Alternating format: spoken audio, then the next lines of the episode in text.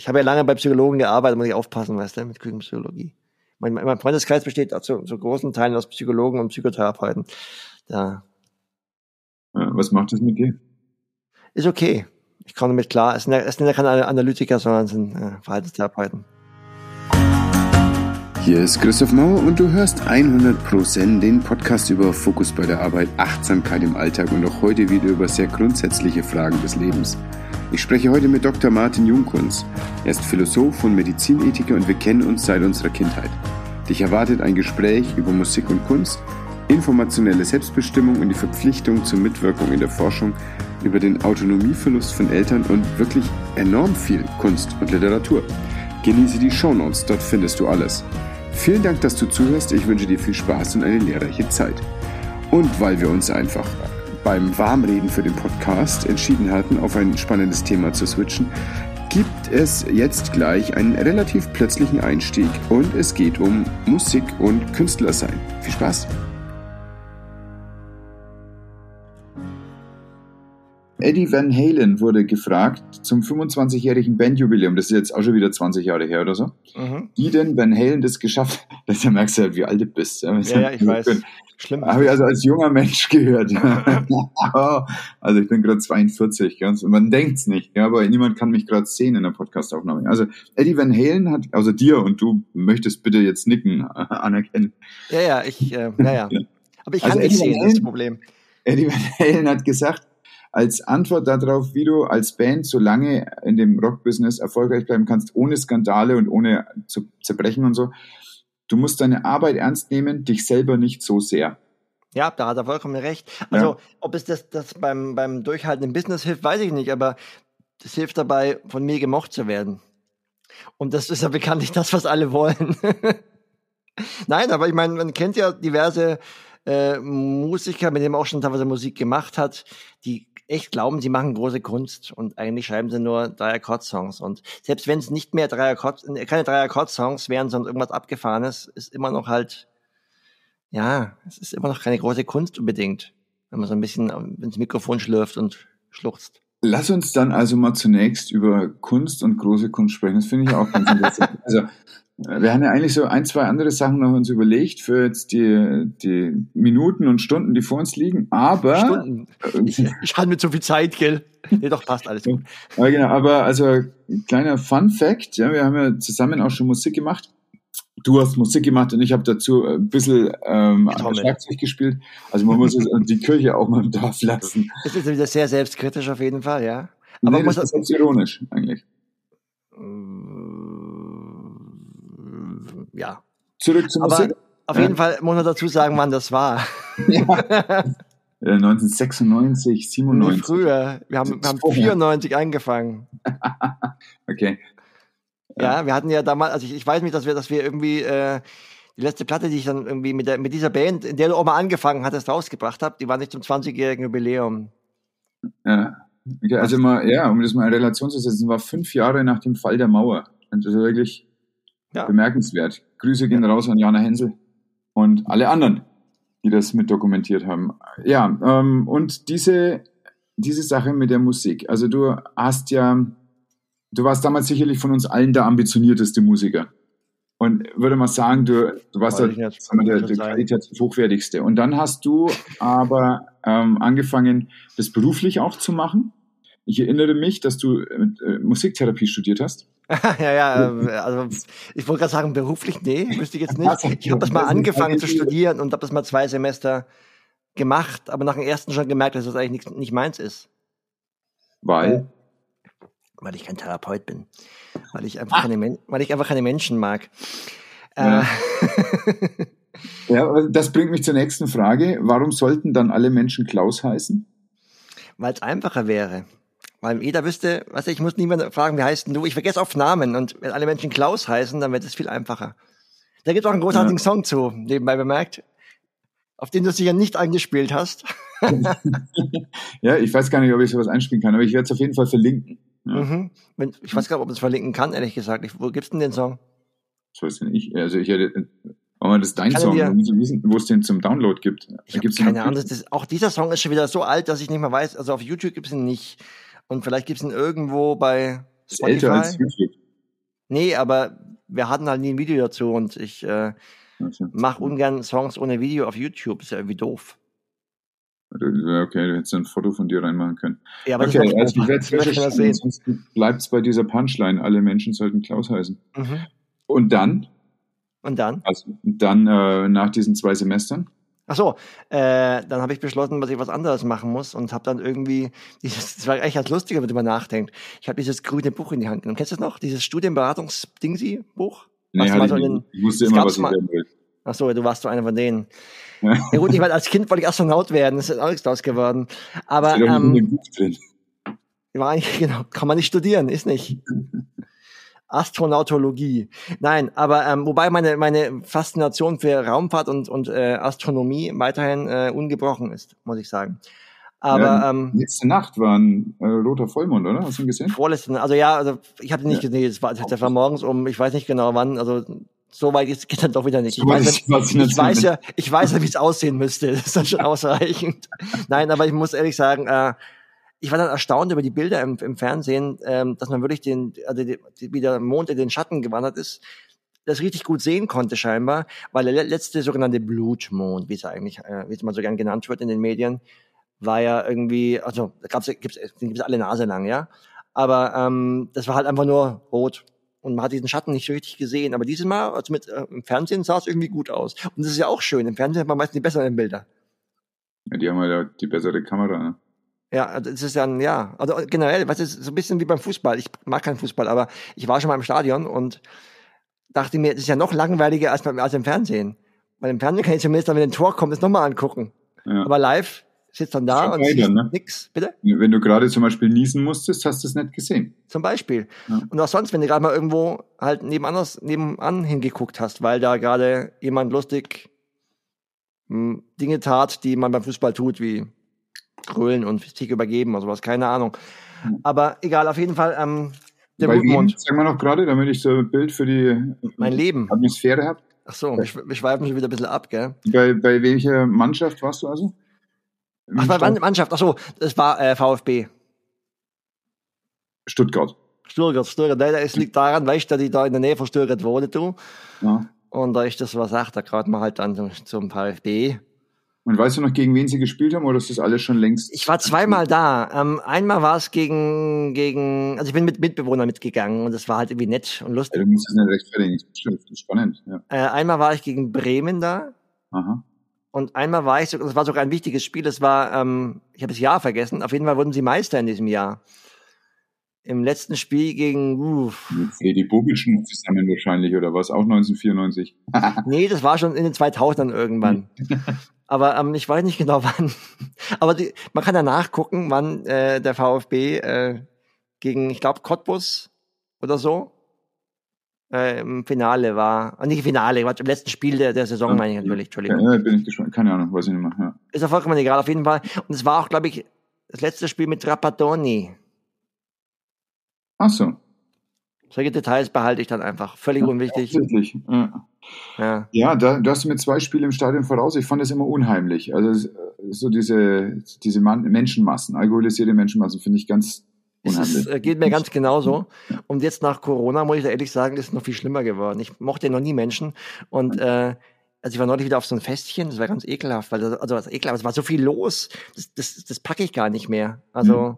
nee, es ist irgendwie, man ist es nicht mehr gewöhnt. Und erstrebst du dann, dich wieder zu desensibilisieren? Naja, irgendwie werde ich schon versuchen müssen, natürlich, klar. Ich meine, an sich bin ich ja schon früher gerne auf Konzerte gegangen und so, also so ist nicht. Äh, da trage ich die Menschen, Menschenmassen dann doch schon. Das geht schon. Also insofern, ja, ich werde jetzt versuchen, wieder, wieder klarzukommen. Ja. Aber Musst du ähm, wieder eigentlich arbeiten in der, also in Präsenz oder kannst du noch daheim nee, arbeiten? Nö, wir, wir, haben so, wir haben so, ja, ein, zwei Tage die Woche sollten wir schon da sein, aber wir haben nur für zwölf Leute drei Büros und ähm, oder vier, vier. Und wollen eigentlich nicht, nicht mehr als eine Person pro äh, Büro und deswegen, ähm, ja, ist es ist das okay. Dann bin ich nicht, ist mir auch ganz recht. Ich fahre ja jeden Tag eine Stunde ins Büro. Äh, wenn ich zu Hause arbeiten kann, ist das ganz cool. Ja. Ja, so ist das. Okay. Ähm, ja, jetzt haben wir tatsächlich ein ganz kleines äh, Potpourri an Themen aufgemacht. Wir können, also du darfst gerne auswählen. Wir können uns nochmal kurz ein bisschen mit Musik auseinandersetzen, weil das ja doch, also das sieht jetzt keiner außer mir, aber hinter dir ist anstatt Tapete sind Musikinstrumente an der Wand. Ja, genau. Das, ist meine Musik. Das ist meine Gitarrentapete. genau, genau. Ähm, Musik, also auf jeden Fall ein offensichtlich bedeutsames Thema. Ähm, zweites bedeutsames Thema, äh, offensichtlich, was mir nicht bewusst war, ist Fußball. Ähm, das ist total, ja, ja, klar. Ich kenne mich da voll aus. Äh, nee, ehrlich, wie gesagt, ich habe keine Ahnung von Fußball. Ich muss auch sagen, ich finde Fußball eigentlich Banane, aber damals in der WG hat man es halt gemacht. Gell? Ah, okay. Ja, äh, keine, keine Anschuldigung von meiner Seite, völlig in Ordnung. Ich muss da rechtfertigen. Martin, Fußball. Ja. Aber ähm, im Vorfeld haben wir uns natürlich noch über andere Sachen unterhalten und das äh, schlägt ein, einen Haken hin zu dem, was ich äh, gerade angedeutet habe. Denn du hast eine Arbeit und es ist ähm, gar nicht so, äh, so üblich, denn du arbeitest als Ethiker letztlich. Ähm, kann ich das ja. so sagen? Im Deutschen Krebszentrum in Heidelberg. Äh, ja, also genau, im Deutschen Krebsforschungszentrum heißt es offiziell. Wobei, ähm, ja, genau. Also ich, äh, ja, so kann man sagen. Wobei das ist eigentlich nur, also das klingt ein bisschen komisch, weil als Ethiker im Deutschen Krebsforschungszentrum, das ist, ähm, also ich bin da auch ein Exot. Ne? Wie beruhigend. ja, ich kenne überhaupt keine anderen Ethiker außer dir. Von daher kannst du jetzt die Norm setzen für alles, was mir da in Zukunft noch. oh, das ist aber eine Scheißnorm, da muss ich sagen. Also ich werde das nicht, ähm, nicht so hochhängen. Ich, ähm, ja, also ich, so, es gehört zu meiner Stellenbeschreibung. Ich, ich, ich sage immer ganz gern, ich arbeite als Ethiker. Ob ich es bin, ist eine andere Frage. Was ist das für eine feine Unterscheidung? Naja, ich glaube nicht, dass ich da irgendwie, weißt du, ich mache das halt, weil ich irgendwie diesen Job habe und ich mache so gut ich es kann, aber ich glaube, man könnte es besser können. Und deswegen, also ich, ich weiß nicht, es ist nicht so, dass ich jetzt sage, ich habe mein Leben lang äh, ähm, dem mein Leben gewidmet, sondern wie gesagt, mein Leben widme ich eher der Musik. Und äh, deswegen, ich finde ich schwierig. Also ich, ich, ich werde darin besser. Ich mache das jetzt seit ein paar Jahren und werde besser. Aber ich habe noch viel zu lernen. Sagen wir mal so. Okay. Aber also gebonkt. Das erste, das klang jetzt arg selbstkritisch. Ich habe noch ja. viel zu lernen, das klingt ja eher realistisch. Das sehe ich für alles auch so, was ich mache. Ja, aber es gibt einfach Leute, die es in meinem, äh, sagen wir so, in meinem Alter und in meinem, meiner Position trotzdem besser können. Ja. Ähm, weil ich halt doch irgendwie, ja, erstens glaube ich nicht im Studium die Zeit angehetzt habe, wie ich hätte äh, tun sollen und ähm, weil ich immer schon lieber Musik gemacht habe und weil ich ja auch die Jahre vorher, also ich mache es erst seit, seit jetzt dreieinhalb Jahren und vorher habe ich eigentlich hauptsächlich im, so als Datenmanager gearbeitet. Also äh, ich war immer schon an der Uni, also ich habe immer schon an der Uni gearbeitet von Anfang an, aber halt vorher lange in der empirischen Forschung mit Daten hantiert und so und jetzt erst seit seit dreieinhalb Jahren äh, in der in der praktischen Medizinethik. Und ähm, ja, deswegen, also da fehlt mir, glaube ich, einfach so ein bisschen, für das, dass ich jetzt schon über 40 bin, also man könnte da schon besser sein, als ich bin, aber ich habe halt einfach vorher viel andere Dinge getan. Und deswegen, ja, würde ich sagen, da kann ich schon, da ist schon noch Luft nach oben. Aber ist ja okay, darf es ja auch. Ja, ich weiß gar nicht, warum du dich so rechtfertigst. Also ich finde es viel interessanter, dass jemand übers Leben nachdenkt, und das ist einfach mein Vorteil, dass ein Ethiker übers Leben nachdenkt. übers Leben? Ähm, übers Leben äh, als Philosoph, es geht doch gar nicht anders. Also äh, jemand, der auch tatsächlich gelebt hat und nicht einfach nur quasi von der Schule, von der einen Denkfabrik in die nächste Denkfabrik geht und dann dort in so einem ähm, so einfach Lach pour Lach halt vor sich hin denkt. Ja. Ja, also ich, meine, ich denke auch, dass das tatsächlich ähm, mir bei der Jobfindung oder beim, beim Genommenwerden in diesem Job auch geholfen hat. Weil ich halt viel mit Themen gemacht habe, also gearbeitet habe, die dann für das, mein Projekt, was ich später gemacht habe, ähm, relevant waren, also Daten. Äh, also ich mache viel mit, also habe jetzt letzten drei Jahren viel mit, mit Ethik zur Datennutzung gemacht. Äh, also es ging um ging um die Daten in der Klinik, die in der Klinik anfallen, was man mit denen tun könnte für die Forschung und solche Themen. Und daher hat es mir schon geholfen wahrscheinlich, als ich dann im Vorstellungsgespräch saß, dass ich halt schon, also dass ich weiß, wie Datensätze aussehen und die auch schon in der Hand hatte und auch schon Statistiken gemacht habe und sowas irgendwie schon mal irgendwie, irgendwie, irgendwie auch kenne. Aber ja, ob ich jetzt deswegen wirklich gelebt habe, ist die nächste Frage, weil berufstechnisch gesehen, wenn man immer nur an der Uni war, hat man dann wirklich gelebt? Also im Sinne von, hat man wirklich was vom wirklichen Leben, wirklichen Berufsleben mitbekommen? Diese, äh, die, dieses, das möchte ich bezweifeln, ehrlich gesagt, weil die Uni, das Unileben ist schon was sehr, ich sag mal, eigenes. Hm, inwiefern? Naja, ähm, du, also im Positiven, du hast sehr viel Freiheiten, du, ähm, ja, bist sehr flexibel in deinem Arbeiten. Im Negativen, du hast immer nur Verträge von drei Jahren, ähm, bist im Prinzip nach einig, nach, nach, nach, naja, je nach Rechnung, nach zwölf Jahren mehr oder weniger bist du eigentlich raus normalerweise, weil du, weil, weil es dann so Sachen gibt wie das Hochschulrahmengesetz oder das äh, sogenannte Wissenschaftszeitvertragsgesetz, das du vielleicht kennst.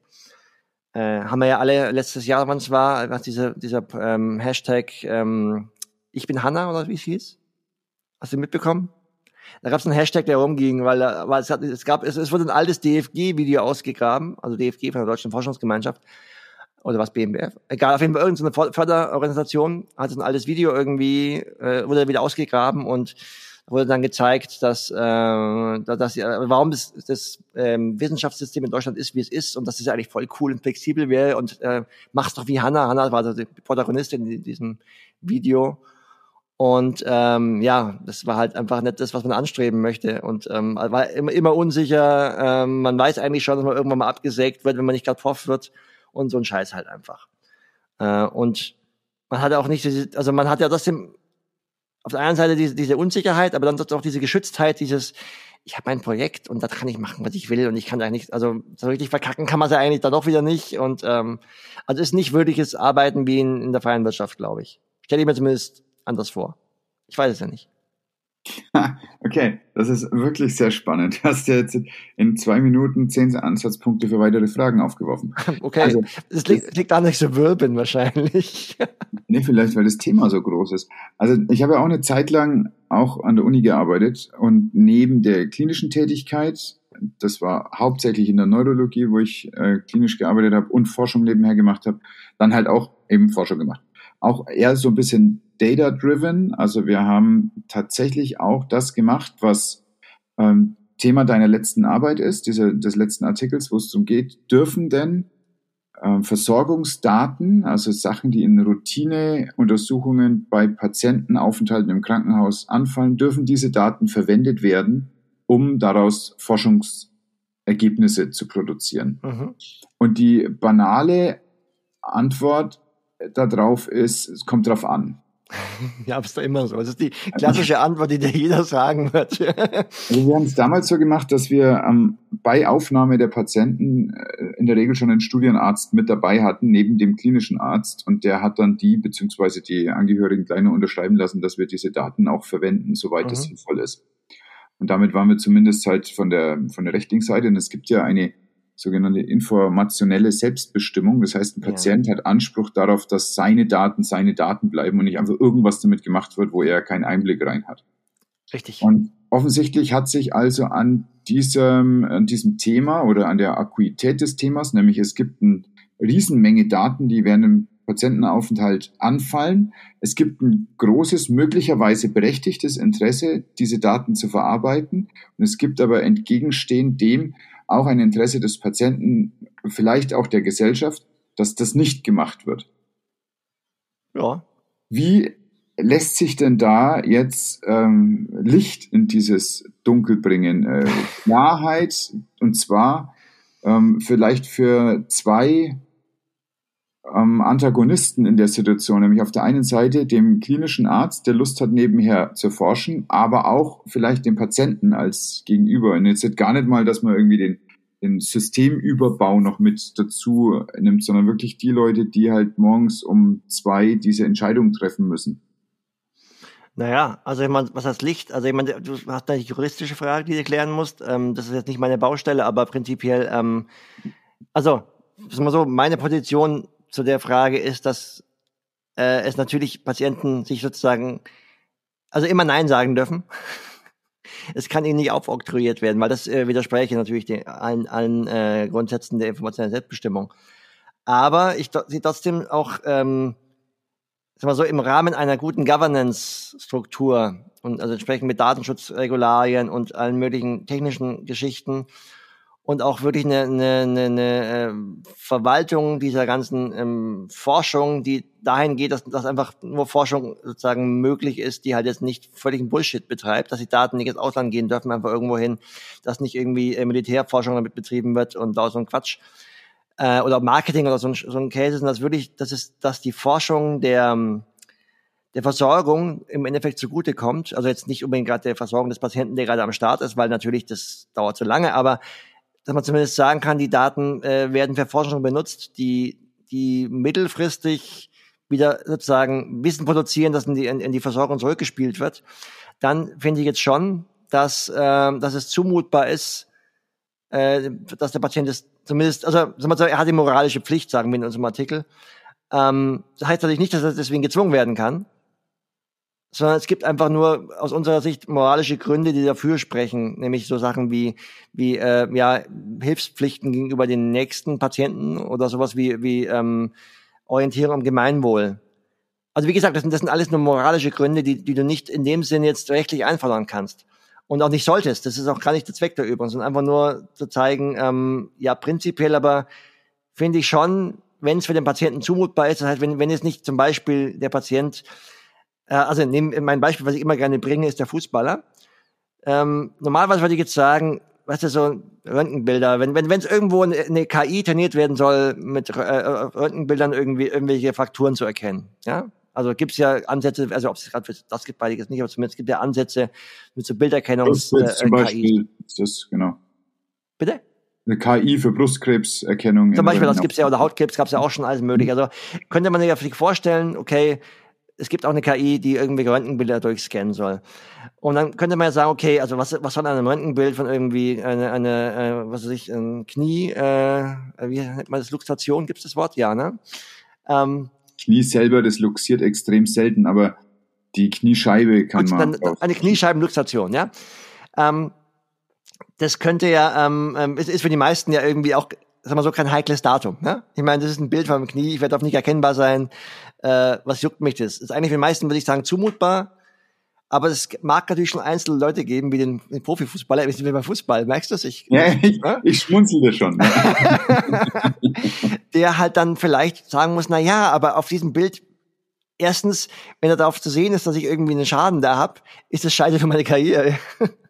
Und zweitens, naja, vielleicht äh, gibt es ja bei, meinem, bei, bei unserem Vereinsarzt auch schon Bilder von meinem Knie und der könnte mich darauf wiedererkennen. Das heißt, da wäre zum Beispiel der Fall, wenn man sagen muss, das Ding ist nicht zumutbar, dass er die Daten irgendwo hingibt, wo er nicht genau weiß, was damit passiert. Natürlich sollte er immer, sollte er immer genau wissen, was damit passiert, aber de facto muss man ja sagen, wie läuft denn sowas ab? Du unterschreibst eine Einwilligung, die aber in der Regel eine breite Einwilligung ist. Du sagst nicht, ich mache für diese Studie und für die nicht. Das wäre nicht, das wäre auf Dauer nicht praktikabel. Normalerweise würde man eher halt eine breite Einwilligung geben, wo dann drin steht, äh, ihre Daten werden benutzt für die medizinische Forschung. Oder von mir aus auch noch für die orthopädische Forschung. Oder kein, also kann man auch ein bisschen eingrenzen von mir aus. Aber zumindest, du kannst halt nicht genau wissen.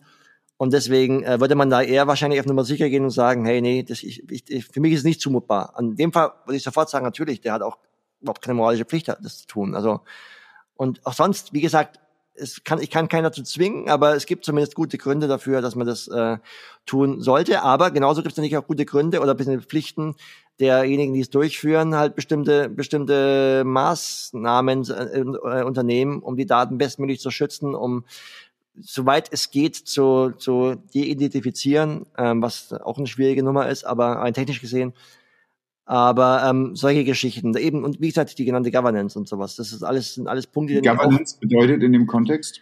Naja, so ein bisschen halt einfach, dass es so, so Strukturen gibt, die halt definieren, was, was du ähm, mit den Daten machen kannst, die dann potenziell bestimmte Studien ausschließen können. Also sogenannte Data, Data Access Committees zum Beispiel sind Teil von der Governance-Struktur. Also, dass Leute bei konkreten Suchanfragen in dem Datensatz nochmal sagen, jawohl, das ist jetzt korrekt und das hier ist nicht durchführbar. Naja, normalerweise läuft es anders. Normalerweise würde man eher sagen, es gibt eine Studie, die will Daten haben, dann schreibt die, äh, äh, schreibt die halt eine Datenquelle an, wer man es dann ist. Also normalerweise, es gibt ja diese, ähm, diesen Ansatz, den der jetzt äh, wird seit ein paar Jahren schon bei der Medizininformatik-Initiative, falls du die kennst.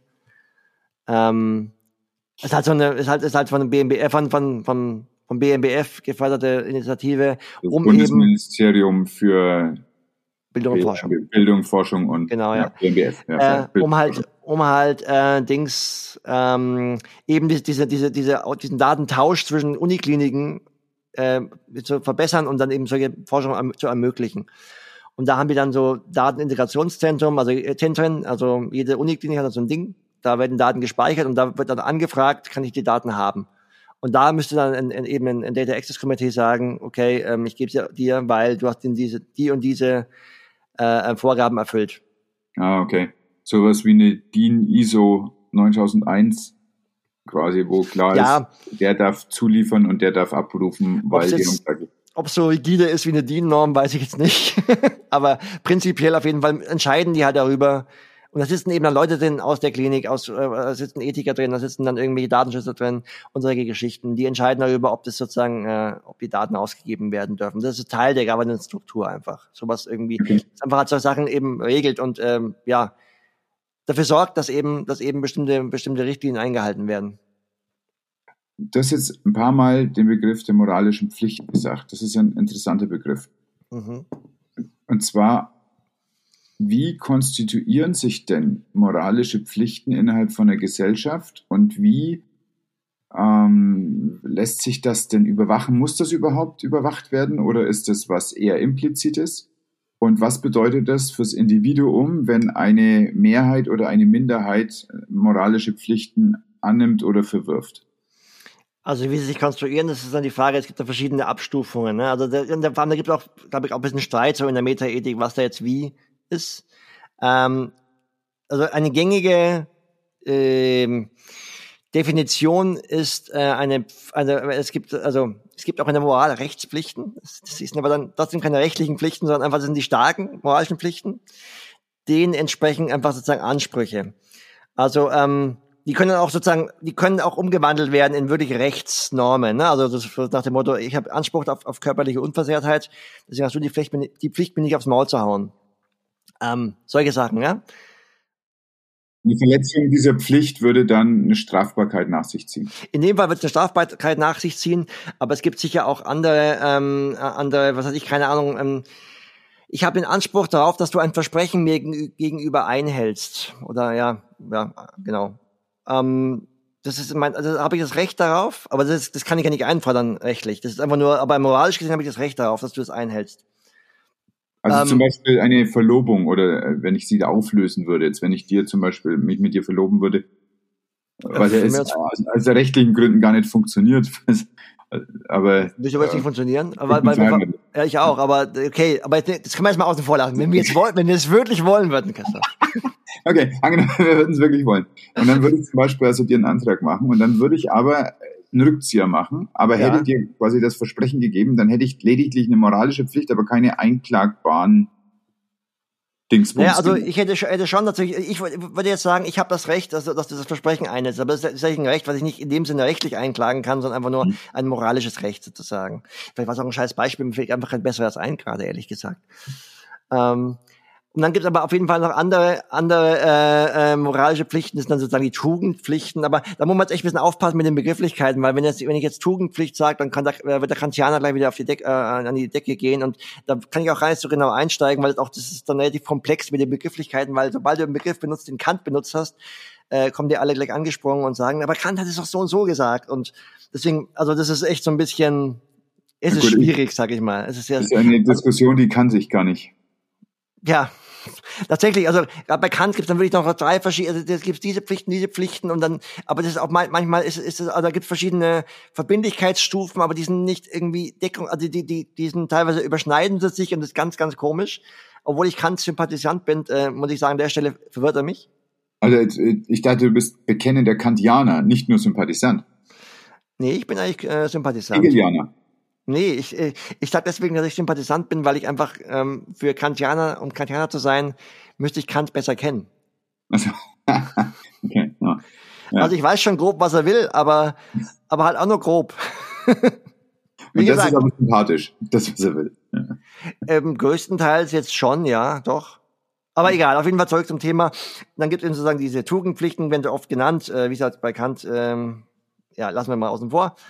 Ähm, und da ist es so, das sind, das sind schon Sachen, da werde ich schon also wenn ich, wenn ich die, die, diese Pflichten verletze, werde ich dann schon moralisch getadelt, sag ich mal. Da wird schon, schon, oh, wird so ein bisschen gelästert. Aber ähm, de facto kann jetzt keiner irgendwie sagen, ich kann es mir ein, äh, äh ich habe ein Recht darauf, dass, dass du diesen, dieses Verhalten ähm, an den Tag legst. Leider fällt mir jetzt gerade kein Beispiel für ein. Vielleicht äh, kommt es noch irgendwann im Laufe des Gesprächs.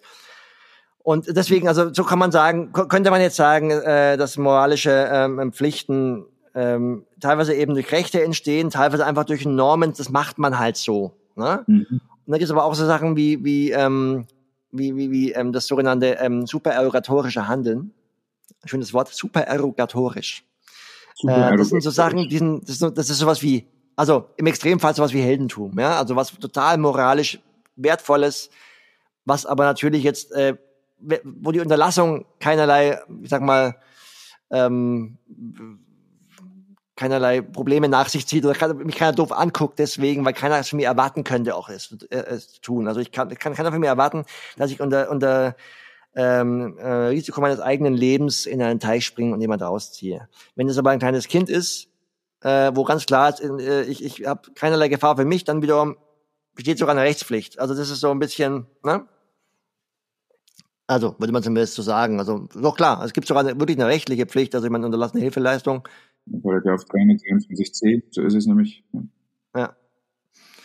Genau. Aber das sozusagen, ähm, ja, so will ich, will ich das hoffentlich nicht ganz so will und die Philosophen mögen mir bitte verzeihen, wenn ich ähm, jetzt hier vielleicht manche Sachen etwas unklar ähm, gesagt habe. ist es so, dass unser aktuelles Rechtssystem auf diesen kantianischen Überlegungen und der ganzen Aufklärung, die danach kam, fußt? Wir sind ja nicht im luftleeren Raum mit dem, was wir als richtig und falsch erachten. Ja.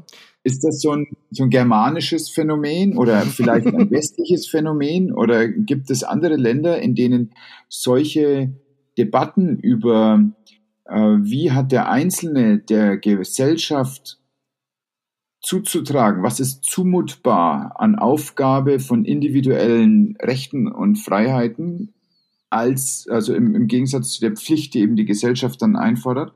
Gibt es da andere Traditionen, andere äh, Kristallisierungen letztlich? Ja, also sag mal so, im, im, im internationalen Vergleich bin ich da nicht so fit, aber natürlich würde ich sagen, ähm, ist gerade in Deutschland ähm, die, die, das, das ganze, ähm, die ganze Verfassung oder wie es ja ähm, das Grundgesetz heißt ja eigentlich nicht Verfassung, äh, würde ich jetzt schon sagen, ist, ist jetzt, also er ist von den Menschenrechten inspiriert, ja. Also das ist ja ganz klar, da erkennst du ja viele Stellen aus der Menschenrechtscharta wieder von 48. Und ähm, die ist definitiv, äh, hat, hat definitiv eine, also eine aufklärerische, eine aufklärerische Prägung. Ob es jetzt Kant sein muss oder einfach sehr, äh, andere liberale Traditionen, äh, also äh, es geht auf jeden Fall viel um Individuum, um, um Rechte. Und ähm, ja, genau, eigentlich die beiden Sachen sind eigentlich wichtig. Die Rechte des Individuums sind einfach extrem wichtig, sowohl äh, in, in, der, in der Aufklärung als auch dann später in der, in der Menschenrechtserklärung und eben in unserer äh, Verfassung. Und deswegen würde ich sagen, ja. Ähm, und es mag, also das ist mal so, das, da fehlt mir einfach die Expertise zu, aber es wird ja immer behauptet, ähm, dass es in anderen Ländern anders wäre. Also zum Beispiel gibt's, ähm, oder gerade in den 90ern war das relativ hip, äh, die sogenannte Asian Values Debate, also die Debatte um die asiatischen Werte ähm, wo dann eben ja Vordenker aus, der, aus dem asiatischen Raum ähm, halt eine gewisse Kritik am Westen geübt haben bezüglich dieser Menschenrechtsorientierung und im Prinzip den Verfall des Westens ähm, aufgrund der Orientierung an individuellen Rechten und dadurch aber auch der Vernachlässigung kollektiver Bedürfnisse und kollektiver Werte ähm, vorhergesagt, oder hast das vorhergesagt, also die haben vielleicht nicht vorhergesagt, aber zumindest haben das immer kritisiert. Also im Westen ist es alles böse, weil ihr dürft ja alle, ihr habt ja diese Rechte und überall kann sich jeder auf die, auf die Menschenrechte berufen und ähm, eigentlich ist doch sozusagen das Kollektiv viel wichtiger. Mhm. Ähm, diese Debatte gab es in den 90ern.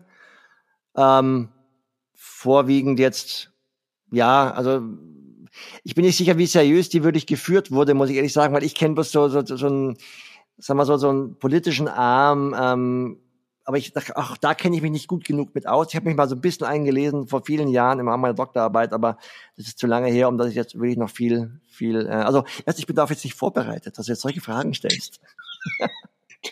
Äh, das meinte ich vorhin mit, wenn es uns irgendwo hintreibt, dann fragen wir einfach. Ist das dann so, ein, so, eine Abenddämmerung gewesen von der großen Kulturrevolution und das ist dann dieser politische Nachklang gewesen, der letztlich dann eben das Individuum und das Individuum gegeneinander aufstellt?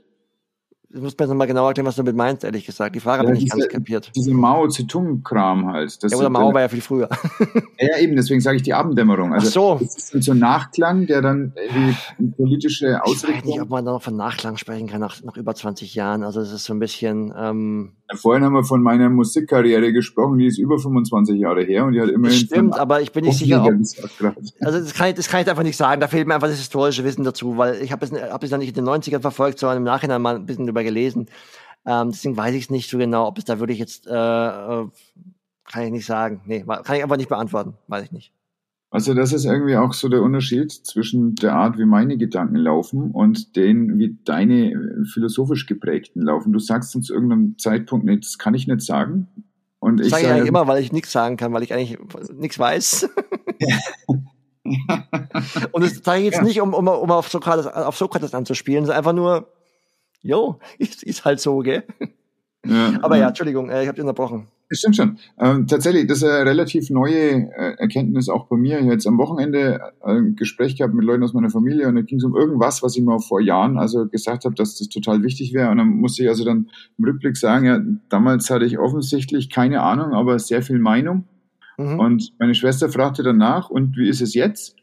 Und ich sage jetzt, ich habe den Eindruck, ich habe jetzt weder Ahnung noch eine Meinung. Ich finde es aber auch nicht mehr so schlimm. Ja, das ist, ähm, also übrigens, das ist auch so ein Punkt, ähm, was, was ich, ähm, wo wir es vorhin von Philosophie hatten, oder eigentlich immer von Philosophie hatten. Äh, wir haben nie aufgehört, es von Philosophie zu haben, scheinbar. Ähm, seit ich mich, also, oder was heißt Zeit, aber zumindest ich, ich habe so das Gefühl, dass ich, umso mehr ich mich mit solchen Themen beschäftige, also philosophische Themen oder generell auch Ethik, ähm, dass ich immer weniger Meinung habe. Ja. Dass ich immer mehr denke, oh, ich weiß zu wenig drüber. Ich muss das mal nachlesen. Und da kommt natürlich nichts, ne? Ich meine, ist ja klar, weil du kannst nicht alles nachlesen. Also, du kannst nicht dich bei allem so einarbeiten, dass du wirklich eine Meinung zu haben kannst. Zumindest nicht auf dem Niveau, wie ich sie gerne hätte. Und das ist echt schwierig. Aber tatsächlich ist es besser, meiner Meinung nach eben, deswegen sage ich, äh, würde ich dir zustimmen, dass, äh, dass es nicht so schlimm ist, wenn man, die, wenn man keine Meinung hat, weil es ist besser als die eben, wie du schon äh, gerade meinst, wie du früher warst, äh, die viel Meinung und wenig Ahnung haben, weil das hat man leider viel zu oft. Äh, in letzten, leider auch in den letzten zwei Jahren Corona-Pandemie äh, tritt es noch mal deutlicher hervor. Diese Menschen, die zu allem irgendwie was sagen wollen, aber man merkt einfach, da ist nicht so richtig viel dahinter und ähm, dann lieber, also da gab es mal dieses Meme vor vielen Jahren, wie diesen Pinguin, den er meinte, wenn du keine Ahnung hast, einfach mal Fresse halten. Und das ist eigentlich ein Credo, was man sich irgendwie ja auf die Fahnen schreiben kann, finde ich. Mhm, es würde es zumindest ruhiger machen. Ich habe auch den Eindruck, dass die Pandemie-Debatte sehr digital stattgefunden hat und da ist ja die Hemmschwelle für das Plärren mhm. sehr niedrig. Und ich denke, das hat der Debatte keinen nichts Gutes getan. Also Nö, überhaupt nicht. Also keine Frage. Ich meine, das ist äh, ja auffällig, dass ja mittlerweile, also ich, ja, du brauchst eigentlich keine Kommentarspalten in, in, in Zeitungsartikeln mehr zu lesen online, weil das einfach, also stark davon abhängig, welche Zeitung du liest übrigens. Also ich habe ich, ab und zu gucke ich mal so ein bisschen in die Zeitung unserer beider Heimat. Die Frankenpost. Ja, die Frankenpost. Mhm. Und ähm, also ich will jetzt keinen so nahe treten, der, die, der, der jetzt aus Franken, also aus der Gegend kommt und da die Zeitung liest, weil ich lese ja offensichtlich auch ab und zu mal, um zu gucken, was da geht. Aber die Kommentare da sind einfach selten dämlich. Selten dämlich. Also sowas von hint, also wirklich so richtig hinterwäldlerisch teilweise und wirklich also ganz hart außen rechts, ja, und also ganz unangenehm. Also wirklich auch richtig, richtig unflätig und also, wow, ganz schlimm. Mhm. Also, ich meine, klar, mag sein, dass es an anderen Zeitungen auch so ist. Da verfolge ich vielleicht einfach nicht genug. Also, ja, aber da fällt mir es extrem einfach auf, dass es wirklich ganz, ganz, äh, ganz furchtbarer Ton ist und es macht überhaupt keinen Spaß. Äh, ja, nee, das ist einfach äh, echt hässlich geworden. Und ja, wahrscheinlich liegt es eben daran, dass das eben jetzt, ja, ich meine, klar, das muss digitalisiert äh, laufen, die Debatte, weil wir waren ja alle, alle daheim. Ja, genau, genau. Anders. Ja, also ich habe dem Ganzen jetzt auch kein, äh, sagen wir, keine äh, sinistren Mächte unterstellt, dass das ins Digitale gezogen wurde, damit man sich besser ähm, kloppen kann, sondern nee, das ist einfach das Charakteristikum von dieser Pandemie gewesen, dass sie ja. eine Digitalisierung gemacht hat, auch eine Entfremdung gemacht hat. Ja. Und ja. Äh, wenn du so eine Enthumanisierung hast natürlich, also eine Reduktion des Gegenübers auf einen Fakt, zum Beispiel, der ist geimpft und der ist nicht geimpft. Mhm. Oder der ist krank, der ist nicht krank. Oder der arbeitet im System, der andere nicht. Der eine hat also Ahnung, der andere nicht und so weiter. Dann äh, hast du also zwangsläufig eben eine Enthumanisierung und damit eine Überspitzung und ein Feindbild. Ja, definitiv. Ja, also es war ja nichts Gutes. Ne? Nee, das war definitiv. Ich meine, man muss auch sagen, da will ich mich gar nicht rausnehmen, auch ich habe mich mal aufgeregt über bestimmte Gruppen. Ich, reg mich über verschiedene Sachen auf. Ich ähm, habe mich am Anfang aufgeregt, dass die Leute so, so gar nicht Bock haben zu impfen. Und tatsächlich jetzt, aber muss ich auch sagen, die Leute, die meinen, dass sie jetzt gerade mit einer vierten Impfung ja. das schaffen, ihre ganzen Risikofaktoren in den Griff zu kriegen. Die, das ist auch wieder so ein falsches Pferd, auf das da gerade gesetzt wird. Also ja, es fällt definitiv. mir auch leicht, da eine Meinung auszubilden und äh, je leichter mir die fällt, umso mehr sollte ich sie vielleicht bei mir behalten. Ja, also manchmal, manchmal macht auch Sinn, eine Meinung zu haben, so ist es nicht, aber ähm, also im Prinzip ist Meinung ja nichts Schlechtes. Ähm, war es nicht mal bei der Titanic auch so eine, so eine, so eine Rubrik Meinung? Wer eine hat, hat's gut. ich glaube schon. ja, ja. Da war mal also, irgendwas vor vielen Jahren. Ähm, ja, nee, also ähm, das ist, es ist, ja, nee, eigentlich die Pandemie-Debatte, das sollte man gar nicht erst aufmachen. Ich glaube, das ist einfach nur, da kann man nur nee, Müssen wir auch nicht zwingen, ne? Aber wir, wir könnten natürlich schon, weil das eine ganz aktuelle Anwendung von dieser, von diesen moralischen Pflichten auch natürlich äh, bietet. Ja? Wir sind ja, sind ja ganz viele Leute, die alle früher immer Fußballtrainer waren, die sind jetzt alle dann Virologen geworden und jetzt sind es mhm. alles Medizinethiker. Ja, und dann mittlerweile sind, sind da eigentlich alle Außenpolitik und, und, und äh, Rüstungsexperten. also es geht ja schnell, weißt du, in der schnelllebigen heute modernen Welt. Stimmt, ja. Nee, nee wir, wir müssen eigentlich äh, das gar nicht auffangen, weil es ist offensichtlich egal, bis ich das hier geschnitten und veröffentlicht habe, sind die Leute wieder irgendwas anders. Wer weiß, was dann kommt. Handball vielleicht, was steht noch an? Ich weiß es gar nicht. Ich weiß nicht genau. Was ist, das Sommer kommt ja bald. Wahrscheinlich wieder mal, wieder mal Klimawandel-Experten. Ja, wahrscheinlich, ja. ja. Wobei, da, eigentlich, da ist es nie so wirklich ausgeprägt äh, vor, vorgekommen mit den, mit den Expertentum, mit den YouTube-Experten mit Klimawandel. Ich glaube, es war irgendwie so, es gab halt diese paar verirrten Seelen, die immer noch glauben, den Klimawandel gibt's nicht. Und der Rest, äh, ja, ist mehr oder weniger, ähm, äh, äh hat mehr, mehr, mehr oder weniger Angst, sag ich mal. Ja, ja, und dann gibt's Leute, die so eine subtile Angst haben vielleicht oder eine diffuse und sich aber denken, es wird aber gar nicht so viel machen, wenn ich was an meinem Verhalten ändere. Das ist ja das, ist, das ist perfide, ja, weil de facto, natürlich ist der Punkt immer der, klar, wenn alles denken, ne, das ist, ähm, dann wird nie was passieren. Aber es ist halt auch frustrierend, wenn man, wenn man halt wirklich, ähm, ja, glaubt, man macht es so, wie es sein müsste. Und man merkt einfach, man ist irgendwie der Einzige. das ist ja auch scheiße. Ja, also, ist, genau. Ja. ja, ich meine, natürlich, also da muss man ehrlich sagen, und das finde ich immer noch äh, großartig, das hat einfach Fridays for Future echt gut hingekriegt, weil das, das, das ist zumindest mal eine, mal eine Bewegung geworden und da merkt man eben, man ist nicht allein mit diesen Gedanken und äh, die ganzen Kinder oder Jugendlichen gehen da halt einfach, und die haben ja, ich meine, man muss auch sagen, die haben ja auch äh, äh einen Grund dazu, auf die Straße zu gehen, aber die haben einfach die ganze Debatte einfach echt ordentlich angeheizt und das ist echt sehr, sehr gut. Auch wenn sie vielleicht manchmal so etwas komische Dinge machen, wie Mädels mit Dreadlocks ausladen. Aber ja, sonst ja, äh, muss man ja sagen, das ist halt leider was, was ihnen leider so ein bisschen, naja, ich glaube, viele Helme eingebracht hat. Äh, aber an sich muss man halt sagen, die haben es geschafft, wirklich äh, das Thema mit auf, die Deba auf, auf, auf den Tisch zu holen. Und das ist echt, ähm, da bin ich ihnen sehr dankbar für. Also ich glaube auch, dass das äh, die, die, die, ja, also die Wahl von klimafreundlichen Parteien die ja schon, würde ich sagen, letzten letzten Jahren also schon gewinnen. Ja, wir hatten jetzt in Schleswig-Holstein eine Wahl, wir hatten eine Bundestagswahl letztes Jahr, jetzt in Schleswig-Holstein, NRW letzten Sonntag, mhm. wo wirklich also haushoch die Eben. Grünen Stimmen bekommen haben. Also leider nicht, leider immer noch nicht so, dass es wirklich äh, jetzt richtig reicht. Das, das hat man nur hier im Süden, sag ich mal. Ja. Wir sind die einzigen mit dem mit dem grünen äh, naja, zumindest heißt es, dass er grün wäre, unser, unser der Winnie. äh, ich meine, das ist halt so ein grüner Porsche und Mercedes. Ähm, ja. Egal. Aber äh, ist halt auch das Ländle, oder? Ist das Ländle, weißt aber immerhin. Es ist äh, schon okay. Ich, ich, sollte ja, aufhören, ich sollte aufhören, das Schwäbisch zu äh, imitieren, weil ich kann es eigentlich gar nicht. Das ist mein Problem. Es macht nichts, ich verstehe es nicht einmal. Wir können, wir können Fränkisch reden, das kann ich ganz gut. Das merke ich, wenn ich mit daheim telefoniere, dann rutschen mir manchmal Sachen raus. Das ist unglaublich. Wir hatten, um mal einen kleinen Schlenker zu machen, also meine Frau kommt aus Schleswig-Holstein und spricht schon ganz verständlich und auch korrekt Deutsch. Und dann haben wir damals also es so gehabt, dass ich noch in Erlangen gelebt habe und ich habe direkt in, in dem Haus ähm, mit dem Vater vom Vermieter gewohnt, ein äh, ungefähr Anfang 80-jähriger Erlanger, der ein ganz kleines bisschen gelispelt hat aber auch in dem Erlanger Fränkisch gesprochen hat. Und manchmal habe ich die zwei gehört, wie sie sich im Flug getroffen haben und dann haben die jedes Mal versucht, miteinander zu sprechen. Und klar, Chrissy hat ihn nicht verstanden, aber das Lustige war, er hat sie auch nicht verstanden, obwohl sie wirklich, also sehr korrekt gesprochen hat. Nee, hat ja. mir die Hände abgetrocknet und habe sie dann halt äh, irgendwie erlöst, indem ich hin und her übersetzt habe. Aber es war jedes Mal so und ich habe es auch bewundert, dann mit welchem Eifer sie aber immer wieder diese interkulturelle Verständigung dann auch begonnen haben. Das war ja, ganz beeindruckend. Schön, schön. ja, aber das, das kennt man ja ähm, manchmal. Ähm, ja, wobei diese Richtung kenne ich eigentlich nicht, stimmt. Nee, also ich, ich dachte, das, weil man guckt ja doch mal irgendwie Nachrichten oder sowas und hat dann irgendwie schon mal gecheckt, wie Hochdeutsch geht. Aber scheinbar doch nicht.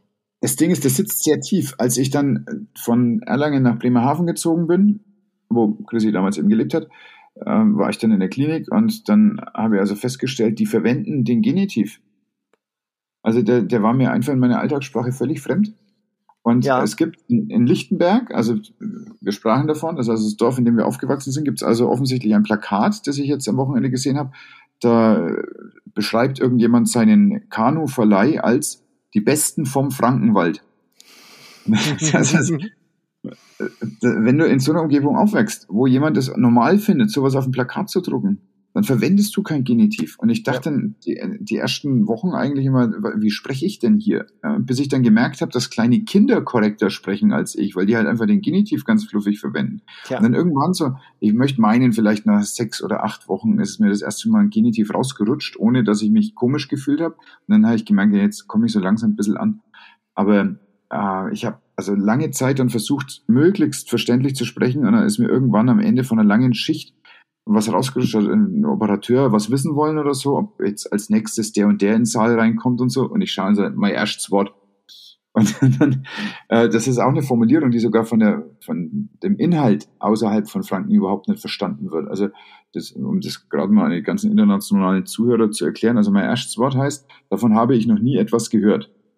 Und das ist also nicht nur jetzt äh, schlampig ausgesprochen gewesen, sondern es war eben auch von den Vokabeln unverständlich. Und dann, als die mich alle recht scharfsgleich angeschaut haben, dachte ich, okay, ich habe keine Chance. Äh, wir haben jetzt den Jungen aus Franken rausgekriegt, aber du kriegst Franken aus dem Jungen nicht raus. Und dann habe ich das akzeptiert, dass ich ab und zu mal so Schlenker mache in die alte Heimatsprache und dass ich damit klarkommen darf. Und ab da war ich dann immer ausgeruhter, als ich abends heimgekommen bin. Du, es ist ja auch okay, solange man sich dessen bewusst ist. Aber ich hatte mal eine Mitbewohnerin, die dann zu mir kam und meinte, ah ja, hast du mir mal einen Teppich?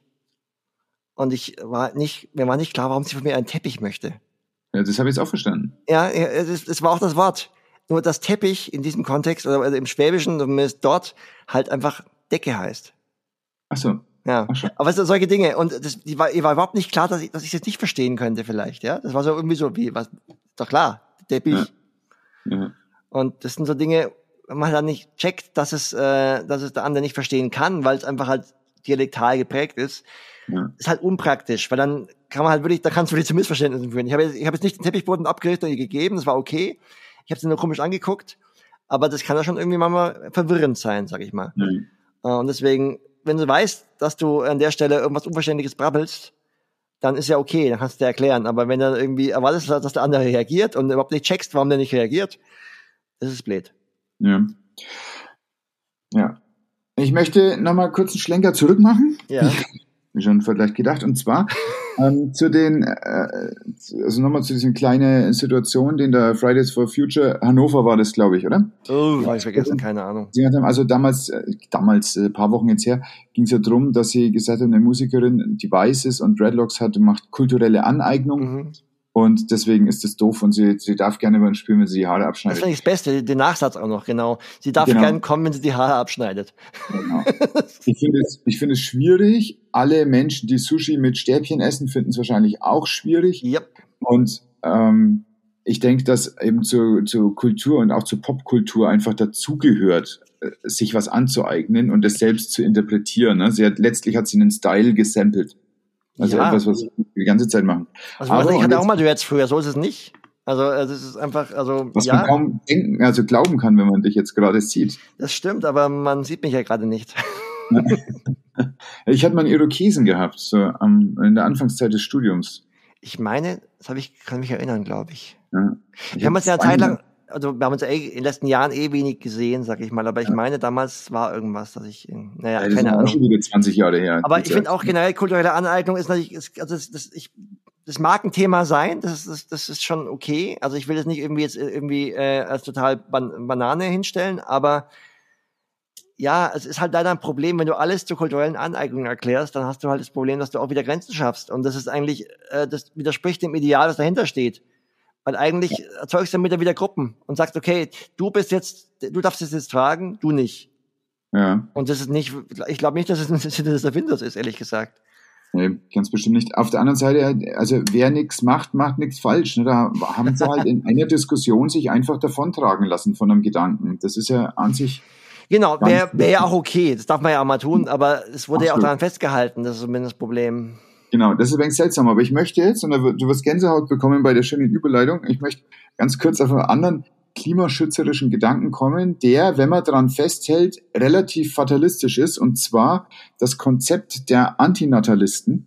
Mhm, ja, kenne ich. Ich weiß, wir sprachen darüber. Denn das ist das, das letzte Thema, was ich vorhin in dem Potpourri Strauß, äh, um den es heute gehen könnte, gar nicht so aufgerissen habe, nämlich die Implikationen des Vaterseins und Werdens. Ja. Äh, das ist jetzt, da, da nötige ich dir jetzt so ein, zwei Antworten ab, die ich dann einfach rausschneide und in den zweiten Podcast reinpacke. Aber tatsächlich auch hier, denn ähm, das hat zwei ganz große Aspekte. Der Antinatalismus, um es mal in meinen, also quasi meine bescheidene Leinmeinung dazu zu äußern, hat als Grundkonzeption, dass Kinder oder überhaupt, dass Menschen ähm, Ressourcen verbrauchen und damit klimaschädlich sind und Kinder auch, weil sie später große Menschen sind und es dann auch machen. Deswegen ist es für den Planeten und den Fortbestand des Planeten erstmal äh, eine gute Idee, keine Kinder zu bekommen und das eben als ganz bewusste Entscheidung zu machen zum Wohle des Planeten. Ja, das ist grob die Idee, stimmt. Ja. Ähm, das ist natürlich so, dass das auf, sagen wir, auf einen, dieser Samen fällt auf einen Acker, der üblicherweise anders bewirtschaftet wird, nämlich, dass man sagt, äh, dass wir da sind als Spezies, um Kinder zu bekommen und um die, die Erhaltung der Spezies Mensch, also Homo sapiens sapiens in, in der Situation, ähm, einfach aufrecht zu erhalten und äh, dass diese Spezies sich weiter fortpflanzt und möglichst weiterentwickelt. Tja, naja gut, ich meine, das ist, das ist natürlich, also willst du ein Statement, ein Statement von mir zu haben, ja? Oder einfach nur, soll ich, soll ich Ja sagen? ja, möglicherweise geht es ja noch differenzierter als meine. Nö, das ist es, also, also ich kann da nur sozusagen noch meine, meine Meinung zu sagen. Sehr gerne, sehr, sehr gerne. Weil ich habe da auch da wieder viel, viel Meinung, keine Ahnung, weißt du? Ähm, nee, ähm, also ich meine, prinzipiell ähm, ist die Annahme, also die zweite Annahme, äh, wir sind dazu da, um uns fortzupflanzen, jo, ähm, finde ich jetzt ein bisschen sehr, sehr biologistisch und ähm, ich weiß nicht, ob ich das, ob ich das so unterschreiben würde, weil ich einfach äh, auch denke, also da bin ich tatsächlich einfach auch zu wie, wie was ist der Begriff dafür? Gibt es sicher ein Wort dafür? Also ähm, ich, ich glaube eigentlich nicht, dass es irgendwie einen Grund gibt dafür, dass wir da sind. Und deswegen ist es, äh, kann man nicht sagen, wir sind dazu da um, weil es gibt keinen Grund, wir sind einfach da. Punkt. Also das ist, ist Zufall, wir sind entstanden und äh, ja, wenn wir uns nicht verpflanzen. Bitte? Existenzialistisch, nihilistisch? Ich, Fatalistisch? Ich, ich habe mich immer gegen den, gegen den, gegen den Vorwurf des, des Nihilismus gewehrt, ehrlich gesagt. Deswegen kann ich es nicht, nicht bestätigen jetzt. Ähm, aber vielleicht habe ich mich zu, zu, Unrecht gewehrt. Nein, aber ich denke einfach, es gibt einfach, äh, äh also was, da ich ein, kein gläubiger Mensch bin, wie du weißt, ähm, wer soll denn den ganzen den Sinn gegeben haben? Ja, also warum soll, warum sollte es sozusagen einen Sinn geben für unsere Existenz? äh, die irgendwie sozusagen, also die irgendwie teleologisch, also dass die Existenz teleologisch wäre, also zielgerichtet. Äh, nein, wir existieren einfach jetzt und vielleicht für uns sind wir zielgerichtet, aber jetzt als Spezies, ja, ich meine, es ist einfach, es passiert halt einfach. Also man, das ganze Universum ist durch einen Zufall entstanden, mehr oder weniger, also meine Meinung. Äh, und also zumindest sämtliche Entwicklungen auf der Erde waren Zufälle und ähm, ja, es ist einfach ähm, es, die, wir sind nicht da um, sondern wir sind einfach da und das, wir machen es halt. Und äh, wenn wir es halt machen wollen, machen wir es halt nicht. Und wenn und für den Planeten, muss man ja de facto mal sagen, auf, also prima vista, um es mal, um ein um einen, einen, einen lateinischen Begriff zu benutzen, äh, ist es ja auch plausibel zu sagen, ja gut, man, alles, was wir tun, macht den Planeten kaputt, muss man ja mal ehrlich sagen. Also wir, wir leben einfach so, dass wir nichts richtig machen können, de facto. Also wie ich immer so schon seit Jahren zu sagen pflege, ähm, wenn wir uns richtig verhalten wollen, dann nehmen wir, dann, dann, dann nehmen wir ein gutes Seil und hängen uns nackt im Wald auf. Ähm, naja, de facto, was ist von wegen nackt im Wald, weil am besten vorher noch, noch, noch ein Einlauf, damit auch wirklich keine Giftstoffe irgendwie da ankommen können. Und deswegen gutes Seil und äh, nackt, weißt schon, ne? dass man jetzt nicht irgendwelche Giftstoffe in den Wald trägt, weil de facto so wie wir leben, machen wir unser, unser Planeten kaputt. Es ist einfach so. Und ähm, wir können eigentlich gar nicht, also zumindest nicht in der modernen Welt können wir ja nicht anders eigentlich. Ähm, ist scheiße, aber ist so. Also de facto, mal so, was sollte man tun? Wenn wir jetzt alle, alle in den Wald ziehen und, und nur noch im, im Einklang mit der Natur leben, ist auch nicht besser. Wir sind einfach zu viele dafür. und mhm. äh, aber, da, also haben die Antinatalisten einen Punkt eigentlich? Haben, ne? Finde ich auf jeden Fall, aber also ich finde trotzdem natürlich erstens diese Rechnung, die da was aufgemacht wird, ist ja so ein bisschen, die extrapolieren da quasi die jetzt, das jetzige Leben auf die Zukunft. Ja, sagen, okay, es gibt dieses eine Buch von dieser, dieser frustrierten Lehrerin, ich habe vergessen, wie sie heißt. Ähm, also die eine bewertende Aussage. Die Frage ist, hat sie Lust, dann verlinkt zu werden in den Show Notes? Nee, ich glaube nicht. Ich habe es fast jede Lehrerin genannt. Mhm. Äh, also es gab mal dieses, dieses Buch und die hat dann mehr oder weniger so vorgerechnet, wie viel, ne? also dieses typische, ein Kind braucht so und so viel und dann, dann sind hier zwei Fußabdrücke des Kindes halt gerechnet. Aber de facto muss man halt sagen, das können wir ja gar nicht berechnen, weil natürlich, wir machen gerade eine Energiewende. Wir, also zumindest, wir versuchen so und ich bin auch zumindest bei uns guter Dinge, dass es halbwegs Vielleicht nicht rechtzeitig, aber zumindest wir, also wir, wir bemühen uns stets, sag ich mal. Absolut. Ja. Äh, und deswegen kann ich jetzt nicht wissen, was mein Sohn mal in, in, von Energie, äh, von, von Fußabdruck haben wird.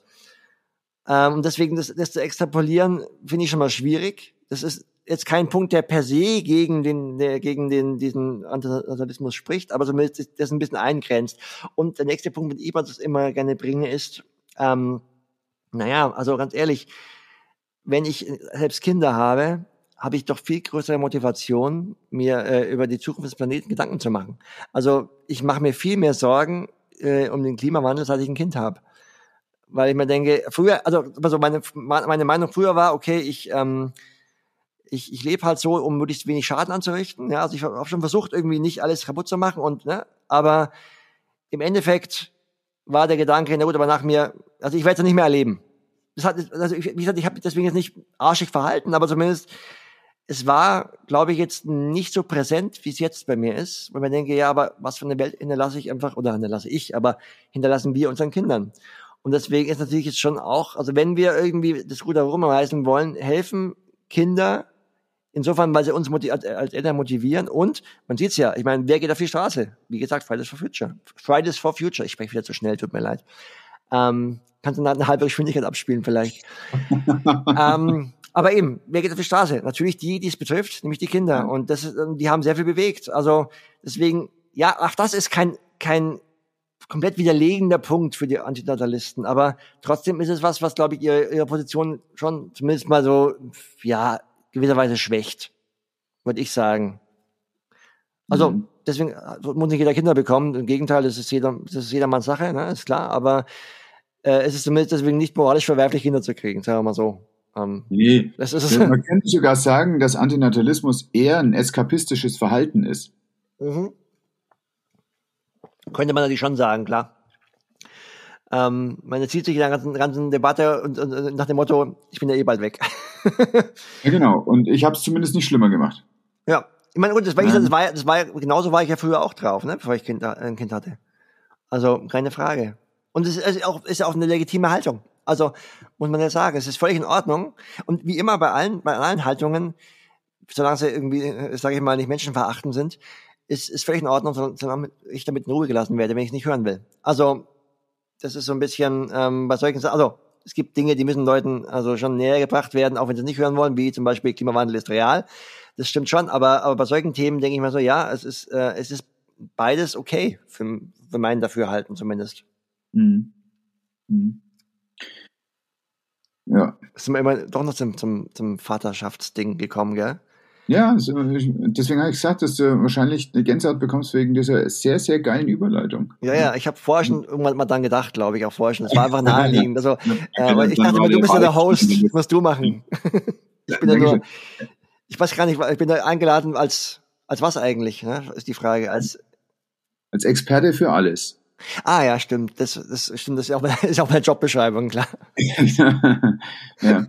Hm, tatsächlich glaube ich, äh, bist du eingeladen, weil alle Sachen, die ich von dir gelesen habe, mich immer, also die letzten 15 Jahre jetzt vielleicht, und das Schlimmste war deine Doktorarbeit, ja, mich jedes Mal an den Rand von meiner Verständnisfähigkeit gebracht haben. Und dann, dann irgendwann dachte ich so, Alter, was meint der denn? Ich check, was der Satz ist. aber nicht gut, ist, ist aber nicht gut, das ist kein Kompliment. Ja, du würdest meine Dissertation auch nicht ohne weiteres verstehen, weil es ja. halt einfach sehr in, in, in der Blase drinnen ist, für die es geschrieben ist auch. Aber ja, normal, dann, klar. Weißt du, wenn ich deine Texte gelesen habe, dachte ich, okay, ich check, dass der Satz richtig ist, der Gedankengang muss auch richtig sein, aber ich check nicht wirklich ganz genau, was ich damit mache. Aber ist mal, ist mal unter uns gefragt, ja, das hört da keiner zu. Ähm, Noch nicht. Merkst du, merkst du äh, einen Unterschied zwischen meiner Dis und dem letzten Artikel? Ja, Gut. viel verständlicher. Ja, viel hoffe, klarer. hoffe ich mal. Ich hatte Kürzere früher Sätze und klarer zum Gedanken hingeleitet. Ja, ja, ich, ich hoffe doch mal. Ich bin auch nicht sicher, ob ich meine, meine Dis immer genau wusste, was ich meine. Also das ist, ähm, ja, nee, ich, ich, mein, ich meine nämlich auch, in den letzten Jahren habe ich deutlich äh, dazugelernt, was, was klares Absolut. Schreiben betrifft. Also ja, manche Wege entstehen ja beim Gehen. Also, ja, aber ich muss schon sagen, ich werfe damit meinem Studium ein bisschen vor, dass, dass mir im Studium das nicht beigebracht wurde. Weil wir mussten immer Hausarbeiten schreiben ohne Ende, aber es gab immer eine Note und keiner hat mir erzählt, wo die Note herkommt. Ja. Ähm, das ist halt schon ein bisschen blöd, weil ich finde, wenn man, wenn man was Geisteswissenschaftliches studiert, dann äh, sollte man auch irgendwie die, das Handwerkszeug dieser Wissenschaft irgendwie erlernen, was ja irgendwie ja. nahe liegt. Ne? Und ich finde, zum Handwerkszeug gehört nicht nur irgendwie wilde Texte lesen und irgendwie Adorno zitieren können, was ich nicht kann, ähm, aber äh, sondern auch eben auch halt genau einen Gedanken, äh, eine Hypothese formulieren, einen Gedanken klar formulieren, äh, klar, klar äh, aufschreiben und ähm, nachvollziehbar irgendwie machen. Und das äh, wurde mir, glaube ich, nicht so wirklich beigebracht. Das lerne ich jetzt gerade in meinem Job, ehrlich gesagt. Ja. Und da bin ich sehr dankbar für, muss ich sagen. Das ist auch schön. Also das, ja, äh, tatsächlich. Also das, das einzige Adorno-Zitat, was ich sagen kann, passt auch auf diese Situation. Er sagt, es, es gibt kein richtiges Leben im Falschen. Ja gut, das ist der, das, das ist der Klassiker, den irgendwie jeder kennt. Ja, der gilt nicht, oder was? Äh, ja, der, gilt, der, der gilt jetzt schon, aber... was halt dazu passt. Also du, du kannst dann offensichtlich in so einem Umfeld halt nicht das ähm, als Fähigkeit ausarbeiten oder ausprägen, was außerhalb dieses Umfelds aber genau das wäre, was notwendig wäre sondern du lernst im Umfeld fürs Umfeld. Und das sagt er eins, das Zitat passt, passt, fränkisch gehört, das Zitat passt schon, was? Das passt nämlich auch super zum Thema vorher, was? Weil zum Thema vorher, ja. ähm, wir, wir, wir können eigentlich, äh, das Umweltthema meinst. Was sagst du? Das, Umwelt, das, das Umweltthema, weißt du, wo ich dann gemeint habe, kurz nur im Wald aufhänge. Weil, ja, ich meine, das ist, äh, du bist in diesem, äh, in diesem System halt einfach drin und egal was du tust, du wirst immer, also du kannst nicht CO2-neutral leben. Also das wird, vielleicht kommt es irgendwann mal, aber aktuell kannst du es nicht. Äh, weil du musst irgendwo wohnen und auch wenn du kein Auto fährst und nicht fliegst, du wirst immer irgendwo, klar, vielleicht weniger als der Durchschnitt, aber du wirst immer produzieren. Mhm. Da kann ich eine Songempfehlung übrigens geben. Eine Songempfehlung? Eine Songempfehlung. Ich äh, äh habe ja, ähm, du hast vielleicht mal unseren äh, Podcast, den aktuell äh, gerade Ruth ähm, mal gehört, äh, Wut zur Lücke. Da haben wir am Ende immer Songempfehlungen. Ja, ja. Äh, nee, und zum Thema, äh, diesem Thema, man, äh, es gibt nicht richtige, nicht richtiges im Falschen und sowas, gibt es den Song von, von, von Pohlmann, was du den kennst, so ein Singer-Songwriter aus Hamburg. Aha. Äh, der heißt Glashaus und das ist äh, genau das Thema eigentlich. Also er prangert an, was alles scheiße läuft, sagt aber, naja gut, aber ich mache es ja auch nicht besser. Ja. das finde ich sehr angenehm. Dieses erhobene Zeigefinger, aber eigentlich nicht wirklich. Weil eigentlich ähm, ist mir schon klar, ich kann den Zeigefinger nicht wirklich heben, ich, kann, ich, ich bin nicht moralischer haben. Das finde ich sehr schön. Ja. ja. Klar, wer im Glashaus sitzt, darf nicht mit Steinen werfen. Oder aber, äh, um, um, ja, absolut. Um zurückzugehen, das sind ja alte moralische Fragen und es gibt so eine ähnliche Story äh, in der christlichen Mythologie, wo es heißt, wer ohne Sünde sei, der werfe den ersten Stein. Oh ja, schön. Und das ist also offensichtlich ein 2000 Jahre altes Problem, dass die Leute halt leichter bei anderen sehen, was man verbessern könnte, als bei sich sehen, wie es gerade ist ist auch, äh, lässt sich auch auf nicht moralische Fragen übertragen, ist ganz normal. Wenn ich Artikel von Kollegen lese, sehe ich Dinge, man denke, warum hast du denn so gemacht? Aber bei, bei mir merke ich es nicht. Also es ist, es ist überall einfach so. Aber ähm, das Zitat gerade eben war das äh, aus der Bergpredigt. das, das, weiß ich nicht. Ich habe keine Ahnung. Es darf, das ist bestimmt Bergpredigt. Ich weiß nicht. Nee, ähm, das, kann, das, das war eine ganz konkrete Situation und ich meine, da ging es um eine Steinigung. Also, weißt du, wie in Life of Brian, wo sie dieses das Weibsvolk anwesend und dann, nein, nein, nein, nein, nein. Also so, so eine Szene war das. Ähm, die, die Bergpredigt. Ja, du mich, du mich habe die Verfilmung nicht gesehen, deswegen kann ich nicht genau, äh, äh, also weiß ich nicht genau, was wo auch mit der Bibel. Ja. Ja, blöd. Ja, also ich kenne relativ viele Geschichten, aber ich habe sie auch nie, sagen wir, von vorne nach hinten durchgelesen, so dass ich also äh, so ein, so ein ganz anekdotisches Wissen auch habe. Sondern gibt es die Geschichte, die Geschichte und dann habe ich manche Sachen diskutiert. Jetzt am Wochenende sprach ich auch drüber, dass ich im Abi, das war 1999, habe ich in Rallye auch äh, Kolloquium gehabt. Oh. Und ich wusste noch, welche zwei Texte ich gegenüberstellen musste. Das ist relativ abgefahren. Also zum Beispiel beim Zitratzyklus fällt mir das schwerer, den ich auch schon äh, vom Abi gelernt habe und auch danach im Studium noch mehrfach wiederholt habe. Und das können ich jetzt nur mal so ohne weiteres. Aber da schon. Ja, also für die, die nachschauen wollen, es war Offenbarung 13 und Römer 13. Mhm. Okay, ich habe so. keine Ahnung, was da jetzt vorkommt. Offenbarung kommt irgendwo ein Monster aus dem Wald, äh, aus dem Meer und sagt Buh und hat irgendwie nee, 666 und so und das ist, was ich bei Offenbarung das weiß. Das ist Godzilla, das ist was ganz was anderes. Ja, aber ist das nicht irgendeine Offenbarung auch mit, mit diesen Antichristen und so? ja, aber ja, ja, das ist ja mehr so ein, also das ist eher metaphorisch alles. Ja, dann kommst du da vor. okay, sehr schön. Ich habe habe den Film nicht gesehen, ich weiß es nicht. nicht gesehen. Oder nur die erste Staffel wahrscheinlich, oder? stimmt. Ja, stimmt. Es gab ja mal diesen Zehn Gebote-Film mit, mit, mit, ähm, mit diesem Waffenfuzzi. Äh, wie heißt der? Ähm, diesen äh, amerikanischen äh, Kevin Costner. Bitte? Meinst du Kevin Costner? Nee, nee, nee. Dieser Typ, der, dieser, also ganz bekannter Schauspieler, der halt damals, äh, der, der aber auch in der NRA, NRA ganz aktiv war. Ähm, wie heißt er denn? Ähm, ah, fuck. Ich muss nachgucken. Ja, bitte.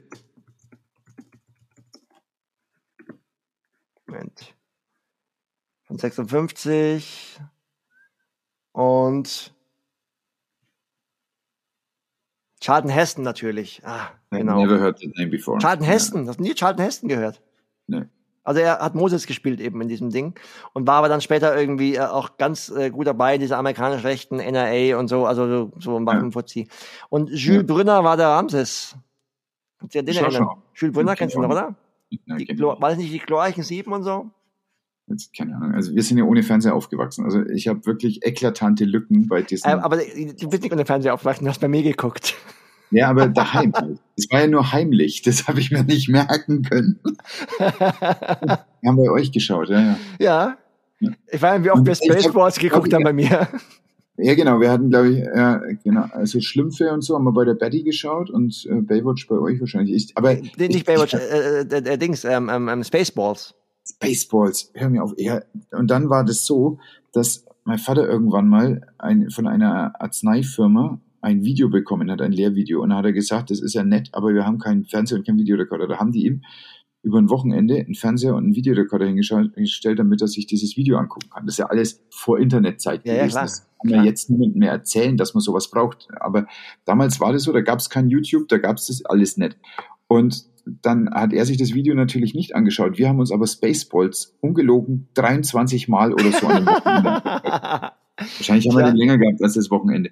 Und ich habe irgendwann mal vor ein paar Jahren das irgendwo wieder gesehen. Vielleicht war es auf Netflix, ich weiß es nicht.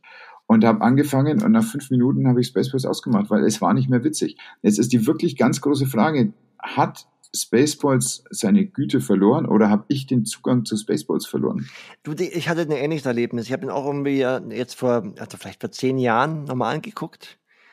Und es gab schon noch witzige Szenen, aber so im Großen und Ganzen, es hat nicht, also wir haben ihn damals so oft geguckt, der war so lustig. Er war immer lustig und alles halt daran ja. war lustig. Aber nein, äh, also catcht mich nicht mehr so. Nee, also geht mir ganz genauso, aber ich kann auch nicht sagen, woran es liegt, aber ich denke, ähm, also natürlich ist es das Trashige irgendwie, nudelt sich einfach ab. Und ja, mein, die Witze sind halt flach und als Kind findet man es halt lustig, aber wobei ich meine, durch Camp die Wüste ist weiter ein guter Witz. Camp die Wüste ist weiterhin witzig. ja, ja. ja. Also, dass der Typ Prinz Valium heißt, ja, und dann also ja. die ganze Zeit nur gähnt, das ist natürlich auch extrem witzig, aber ähm, es reicht halt nicht für eineinhalb Stunden.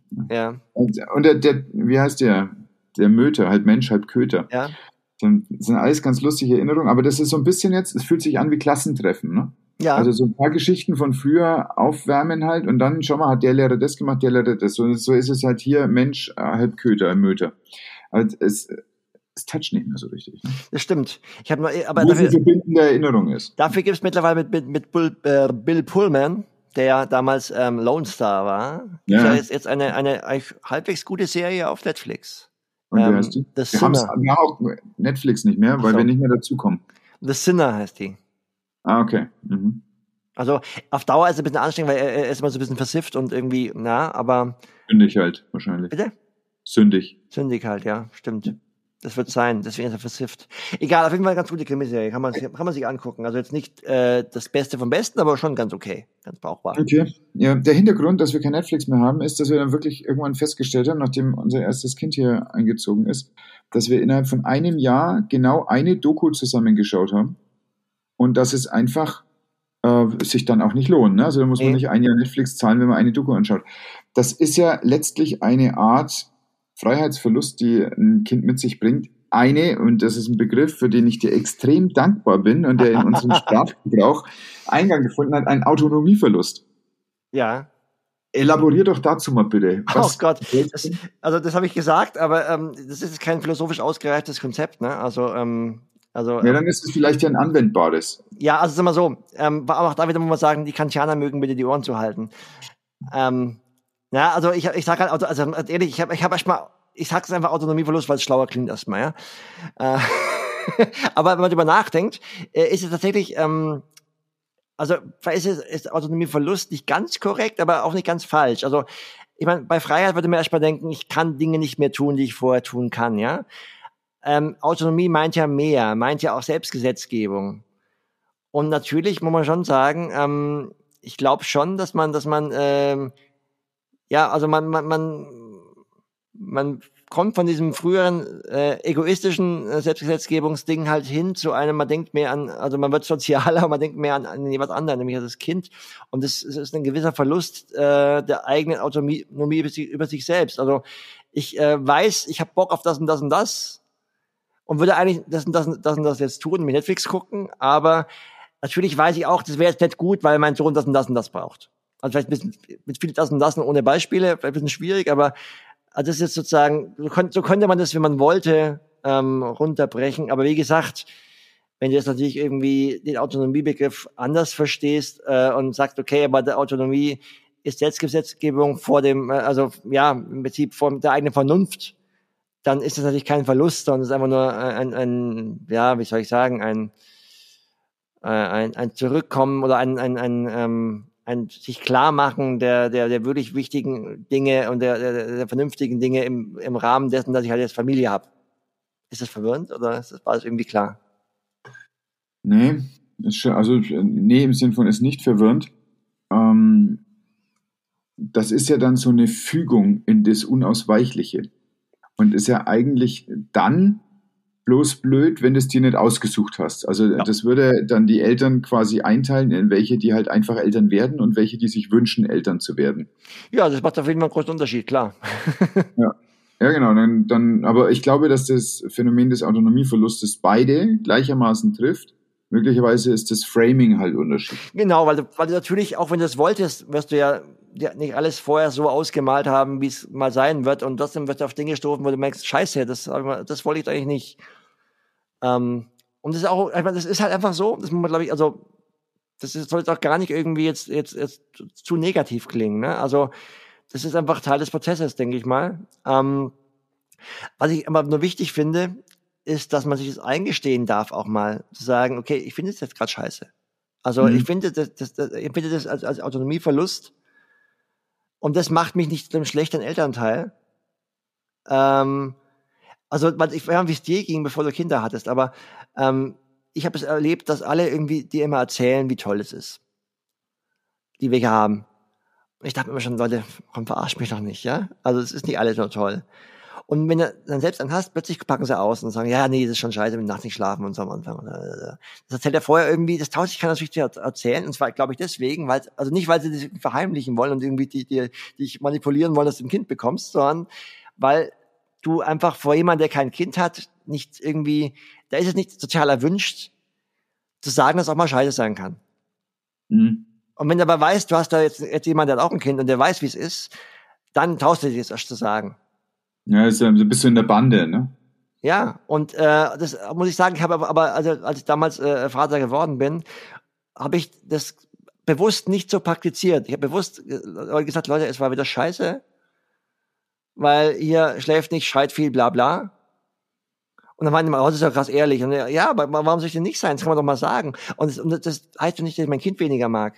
Also das ist äh, diesen, diesen Widerspruch, äh, muss man auch aushalten. Also kannst du dich erinnern von, von vor einigen Jahren an diese diese Studie äh, Regretting Motherhood? Ja, klar. Ja. Wo dann alle so irgendwie, oh Gott, die Mütter, die, die, die, die das bereuen. Aber das ist ein anderer Punkt. Du kannst bereuen und gleichzeitig dein Kind lieben. Ja. Das ist, das ist kein Widerspruch. Also mir das ist ein, ein, ein vordergründiger Widerspruch, der ist aber nicht, der, der ist aber aushaltbar und der funktioniert. Und das ist ein Widerspruch, den, glaube ich, viele Eltern eigentlich aushalten müssen. Wahrscheinlich. Also man müsste mal eine Erfahrung machen, ob es wirklich viele sind. Das weiß ich nicht. Das war damals zum Beispiel Interviewstudie. Also ich kann nicht sagen, ob da wirklich jetzt ähm, wirklich ja, ja. Aussagen, äh, Aussagen auf, auf, eine, auf eine Gesamtheit geben kann. Das kann glaube ich nicht. Aber prinzipiell kann ich mir vorstellen, wenn man das erforschen würde, oder vielleicht hat man es auch schon, das weiß ich nicht, dass das es, dass es vielen Leuten so geht. War es nicht, genau, es war eine qualitative Forschung, genau. Aber ich weiß nicht, ob es da mittlerweile vielleicht was nachgekommen ist. Das kann ich nicht sagen. Aber es wäre zumindest interessant, glaube ich mal, weil ich glaube eben, dass das, dass das, war, das war kein Randphänomen. Ich glaube, es geht vielen Leuten so und das ist vollkommen okay, weil, wie gesagt, alle haben gesagt, trotzdem lieben sie ihre Kinder. Aber sie bereuen, welche bekommen zu haben und es geht zusammen. Und das finde ich, ja. das, also das finde ich immer als Message auch wichtig, weil einfach du sonst Leute, Leute irgendwie so unter Druck setzt. Und ich kann es doch mal ehrlich sagen, dass es so sein darf. Also finde ich okay. Ja. Ich finde auch, also das ist wichtig zu sehen, dass es so einen sowohl als auch Raum geben darf. Ja. Also es ist einfach völlig in Ordnung, wenn beide Emotionen da sind. Und das hat ja auch was mit Trauerarbeit zu tun. Also mein Leben ist nicht mehr so wie vorher. Und ja. ich kann manche Sachen nicht mehr so machen. Und ja. wir können manchen Sport nicht mehr so machen. Wir können Abendgestaltungen nicht mehr so machen. Ähm, ich musste gucken, dass ich meine Tage viel mehr äh, rhythmi rhythmisiere. Mhm. Ähm, einfach um auch so eine Art mentale Gesundheit mir zu bewahren. Und das halte ich für sehr wichtig. Und also eine körperliche und mentale Gesundheit. Aber äh, wenn dann jemand da ist, der dich halt in der Nacht dreimal wecken kann, dann ist es für mich bedeutsam, einen Rhythmus im Tag zu haben, damit ich das wieder einholen kann. Ja. Und natürlich ändert das alles an der Tagesplanung, die es vorher gab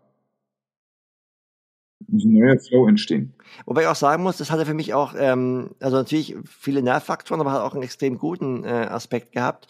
Ich habe damals dann, äh, als, als, als irgendwie mein Sohn so, ja, im ersten, ersten, ersten Jahr ungefähr, glaube ich, oder war da mal ich überlegen, nicht sogar die ersten zwei Jahre, habe ich noch meine Dis abgeschlossen. Und ich habe vorher langsam umgeschrieben, weil ich immer nebenbei gearbeitet habe und so. Und ähm, in, ich war in dieser Zeit am produktivsten. Und ich meine, klar war nicht auch die, die Schlussphase, Aber auch deswegen, weil ich dann vorher immer war so, ich gehe mal in die Bibliothek morgens so, so mal, mal gucken, so gegen zehn, ne? Wenn ich, weil ich habe irgendwie halb gearbeitet und dann, also einen Tag gearbeitet, anderen, anderen Tag mal in die Bibliothek. Und dann war ich irgendwie um zehn mal da, habe ich mein Käffchen getrunken und man wusste ja, man kann abends bis zehn bleiben, also kann man auch ein bisschen rumtrödeln. Und ähm, dann hat man aber auch nur rumgetrödelt. Und dann, als dann klar war, okay, ich bin jetzt da, und dann gerade im, im, zweiten Jahr, wo dann, wo er schon in der Kita war, war einfach klar, okay, und meine Frau ist arbeiten, das heißt, ich, ich gehe jetzt, äh, ich bin jetzt in der Bibliothek, habe Zeit bis um drei, macht die Kita zu und dann muss ich da sein, dann ist Schluss mit Arbeiten, also Schluss mit Promotion schreiben. Und da ist man viel fokussierter und viel, viel klar. Also diese, das, das zwingt einen auch in eine Struktur rein, will ich damit sagen. Also das lässt sich auch übertragen wahrscheinlich, ähm, die einfach auch, naja, Leuten wie mir helfen kann, die sonst so ein bisschen vor sich hingammeln. Ähm, das ist nicht unbedingt nur schlecht. Also klar, manchmal nervt einen, aber äh, es ist, ist, manchmal auch wirklich extrem hilfreich. Ja, Weiterentwicklung nervt oft. Ja. Also ganz viele von den Sachen, die mich weitergebracht haben, waren am Anfang entweder beängstigend oder nervig oder irgendwas anderes, aber es waren auf jeden Fall nicht in meiner Komfortzone zu finden. Ja, das stimmt. Ja. Das ist halt das Problem, das ist anstrengend. Ja. Und es war halt früher ja. irgendwie auch cool. Das ist so mit, mit 20 war auch Leben schön. So ist nicht? Oder mit, auch mit 30 noch?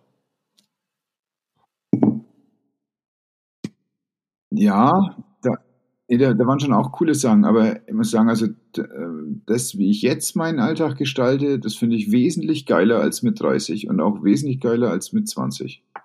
Also der Punkt ist der, dass ich meinen Lebensstil von mit 30 oder was weiß ich auch Anfang 30 wenn ich den durchgehalten, also durchgezogen hätte bis jetzt, wäre ich jetzt, glaube ich, schwer krank oder wäre der, wär der, der zumindest, also da wäre ich schon ein bisschen moribund wahrscheinlich. Ähm, es ist, äh, es war nicht gesund. Schönes Wort, das habe ich außerhalb von Arztbriefen selten gelesen. Moribund. Ja. Ich bin nicht sicher, ob, ob, es, ob es jetzt so gut geeignet war in dem Kontext. Also, also ja. man, es, war, es war richtig inhaltlich, aber eigentlich jetzt nicht so. Ähm, nee, aber, aber de facto muss man halt sagen, ähm, ich hatte damals einfach ja, also ich war immer auf, unter Strom, hab, hab, hab fünf Bands gehabt und dann irgendwie dann, was weißt du, so arbeiten, abends Probe, jeden, jeden Abend Probe, am Wochenende Konzerte irgendwie, meistens nur Junk in mich reingestopft. Äh, damals habe ich noch geraucht, also entsprechend auch viel geraucht, das war auch gut. Also de facto ähm, wäre ich jetzt ein Wrack, wenn ich äh, so weitergelebt hätte. Deswegen, also es war für meine eigene Gesundheit eine gute Sache, ein Kind zu kriegen. Ja. Ähm, aber ja, ganz klar, ganz klar. Trotzdem hat man halt immer seine Ups und Downs, sag ich mal, und manchmal ist man halt frustriert drüber und manchmal nicht. Das ähm, gehört dazu. Naja, das ist ja letztlich mit dem ganzen Leben sind wir mal frustriert und mal nicht. Dann klappt es mir in der Arbeit besser oder nicht. Also das ist wahrscheinlich so ein Oszillieren, ja. was wir in allen Bereichen des Lebens haben. Und mit dem, dass du ein Kind hast, ist halt das auch ein Bereich von deinem Leben. Ja. Dann ist auch, dann hast du auch auf einmal nicht mehr nur eine Partnerin, die, was weiß ich, in in der, in der westlichen Philosophie der Partnerschaft, wenn man das jetzt vielleicht als so großen Begriff nehmen könnte, ist ja eine Partnerin zum einen so in der freundschaftlichen Ebene in der Regel, aber dann auch als Liebhaberin und dann auf einmal ist sie auch noch Mutter von deinem Kind. Das ist ja eine völlig neue Rolle, was ja auch wieder ein Justieren von der Paarbeziehung als Folge hat. Ja, klar. Und das macht ja auch wieder was mit dir. Und das ja. ist dann auch wieder an manchen Tagen lustig und an manchen mittel. ja, das ist richtig. also lustig. Ja, doch, auch schon lustig, doch. wir lachen ja gerade ja, drüber. Genau, wir, wir können gerade drüber lachen. Und wenn man seine Arbeit ernst nimmt, sich selber aber nicht so sehr, ja. dann, dann bleibt es auch lustig, denke ich. Ja, ich, äh, ich würde immer noch sagen, ich nehme mich selbst nicht zu ernst, hoffentlich. Ja, ich, ähm, ja stimmt, ich äh, stimme dir zu. ja. Ja, ja, wahrscheinlich ließ es sich noch toppen, indem du einen Filter einspielst, während wir hier miteinander sprechen. Weißt du, irgendwie sowas mit, mit einer Sonnenbrille oder mit Ohren oder einem Bart oder so. Ja, ich meine, du kannst, wenn du willst, meine Stimme ja pitchen. Oder einfach, wie gesagt, äh, die langsame Sache, das pitcht ja auch, wenn, wenn du es richtig machst. Ja, so langsam, dann können wir so sprechen. Genau, dann sagen wir nochmal Autonomieverlust. So. Jawohl. Ja, siehst du ja. mal, hätten wir doch noch die Kurve gekriegt, siehst du mal. Ich hätte nicht gedacht, dass wir noch auf diese Themen überhaupt mal zurückkommen. Ja, ähm, ja. Und zwar gibt es da in der Medizin einen kleinen Merkspruch dafür, die fünf Ps. Proper Preparation prevents poor performance. bei P erwarte ich andere Wörter, aber gut. Äh, also mit ein anderes Wort. Aber es kam nicht. Ich kann es nicht machen. ja. Äh, dann aber äh, lass mal noch äh, ganz Schluss, lass noch ganz Schluss, lass, ganz lass Schluss. noch ganz am Schluss noch ein paar von den Sachen, die mich interessieren und wo ich gerne was mitnehme, äh, abgesehen von den Erkenntnissen, aber so ganz äh, praxisorientiert, weil du hast ja auch so einen ganz besonderen Bezug zu Musik und so weiter. Und ich habe es ja schon erwähnt. Und ich möchte nachher auch übrigens ein Foto machen von dir hier, um das ähm, auf Insta anzukündigen, wo man auch diese ganzen Gitarren sieht. Also mir wären fast die Gitarren, wären mir fast ein bisschen wichtig, äh, wurscht. Also wir machen ich, ich, aber eigentlich, ich muss sagen, ich muss die Kamera ein bisschen drehen, weil guck mal, da kommt noch mehr. Ja, oh, mh. Hm. Ah, okay. Muss ich den neuen Bass das, noch aufhängen? Nee, so ein Bild ungefähr. Ich mach's gleich. Ähm, und ähm, für mich war eine der Erkenntnisse des letzten Monats, dass ich mit binauralen Beats besser und produktiver arbeite am Rechner. Und die spiele ich mir dann so auf dem Kopfhörer und das äh, hat also tatsächlich einen sehr, sehr schnellen Fokus bei mir gemacht. Hast du sowas, womit du in, in Fokus-Mut kommst oder, oder machst du es lieber leise? Ich hätte es gern, ehrlich gesagt. Ich habe so das Gefühl, dass mein Fokus immer mehr, also ich werde immer, immer schlechter daran, mich zu konzentrieren, das ist das Problem. Und wenn, dann auf jeden Fall leise. Also mich, äh, mich lenkt Musik viel zu sehr ab bei, bei, bei, beim Lesen ja. oder Arbeiten. Also es gibt, es gibt Dinge natürlich, wo ich jetzt nicht viel Hirn für brauche, dann höre ich sehr gerne laute Metal, lauten Metal oder irgendwie, oder, oder auch Hip-Hop, egal. Ähm, aber wenn ich wirklich jetzt hier zum Lesen bin und äh, mein Job besteht einfach größtenteils das Lesen, äh, dann muss ich sagen, dann ist wirklich Stille das Beste, was ich haben kann und am besten halt irgendwie wenig, wenig Ablenkung von außen. Ich mache es dann meistens aber auch falsch, weil natürlich bei mir jede Mail piept und äh, ich bin auch wirklich ganz ja, schlecht ja. drin. Aber prinzipiell, ähm, nee, also ich, ich hatte mal mit, mit, Musik versucht ein bisschen äh, Zeit lang, weil ich damals noch im, im Büro war mit, mit einer Kollegin und dann um einfach, wenn ich irgendwie am, am Gespräch am, Tele am Telefon war, um mich halt so ein bisschen, ne, habe ich, hab ich meine, meine äh, Kopfhörer auf mit, mit Noise Cancelling und dann irgendwie habe ich meistens so Klassik versucht. Es war schon okay. So Rachmaninov, Rachmaninov und solche Sachen, es geht dann schon halbwegs. Aber so richtig geil ist mit Musik einfach nicht, nee. Weil ich einfach mhm. Musik so gerne mag und dann, dann höre ich dazu. das ist nicht gut. Was soll ich Techno hören? Techno mag ich nicht. oh, ja, ja. Das kannst du probieren. Ja. Also bei Techno, ich, ich mir darüber auf, wie, wie, wie plump ich die Musik finde. Das wäre auch nicht gut. Also ich glaube, ich sollte einfach, Musik ist beim Arbeiten für mich einfach leider. Ja, das ist schade, weil ich würde gerne mehr Musik hören, aber geht, glaube ich, nicht. Ah. ah okay. Ja. ja. Dann, das ist ja wirklich eine besondere Situation, ja. Ja, also keine Ahnung. Auf jeden Fall, das, das, um deine Frage zu beantworten, ich habe tatsächlich keine bestimmte Technik und äh, ich, ich glaube, ich hätte gerne eine, weil ich, äh, ich komme schon klar, aber, aber manchmal wünsche ich mir ein bisschen besser zu fokussieren. Äh, und also ich habe da so ein bisschen so ADHS-Tendenzen oder vielleicht nicht H, aber ADS-Tendenzen, sage ich mal. Und schweife doch äh, schnell ab, sage ich mal. Mhm. Tja. Ich kenne das und ich habe ein, ein bisschen eine Veränderung da drin erlebt, indem ich es ähm, akzeptiert habe als Achtsamkeit für Sachen, die von außen kommen. Und zwar ja. als Gegenteil von Fokus. Also und damit ich, kam ich dann ganz gut klar mit diesem Frame. Du, ich auch, weil ich immer sagen muss, also ich, ich habe hab mal mit, mit einem Kumpel darüber gesprochen, der wirklich ADHS hat. Und der meinte, ja, also natürlich ist es für ihn, war, in der Schule auch scheiße und so, klar, keine Frage. Aber natürlich, er, kriegt dann auch mit, was um ihn herum passiert. Und zwar ständig. Also, ja. ich, das Gespräch war im Auto. Und ich habe im Augenwinkel irgendwas gesehen, was mal, er er hat er auch gesehen, aber er, er weiß, dass viele Leute das nicht erkennen.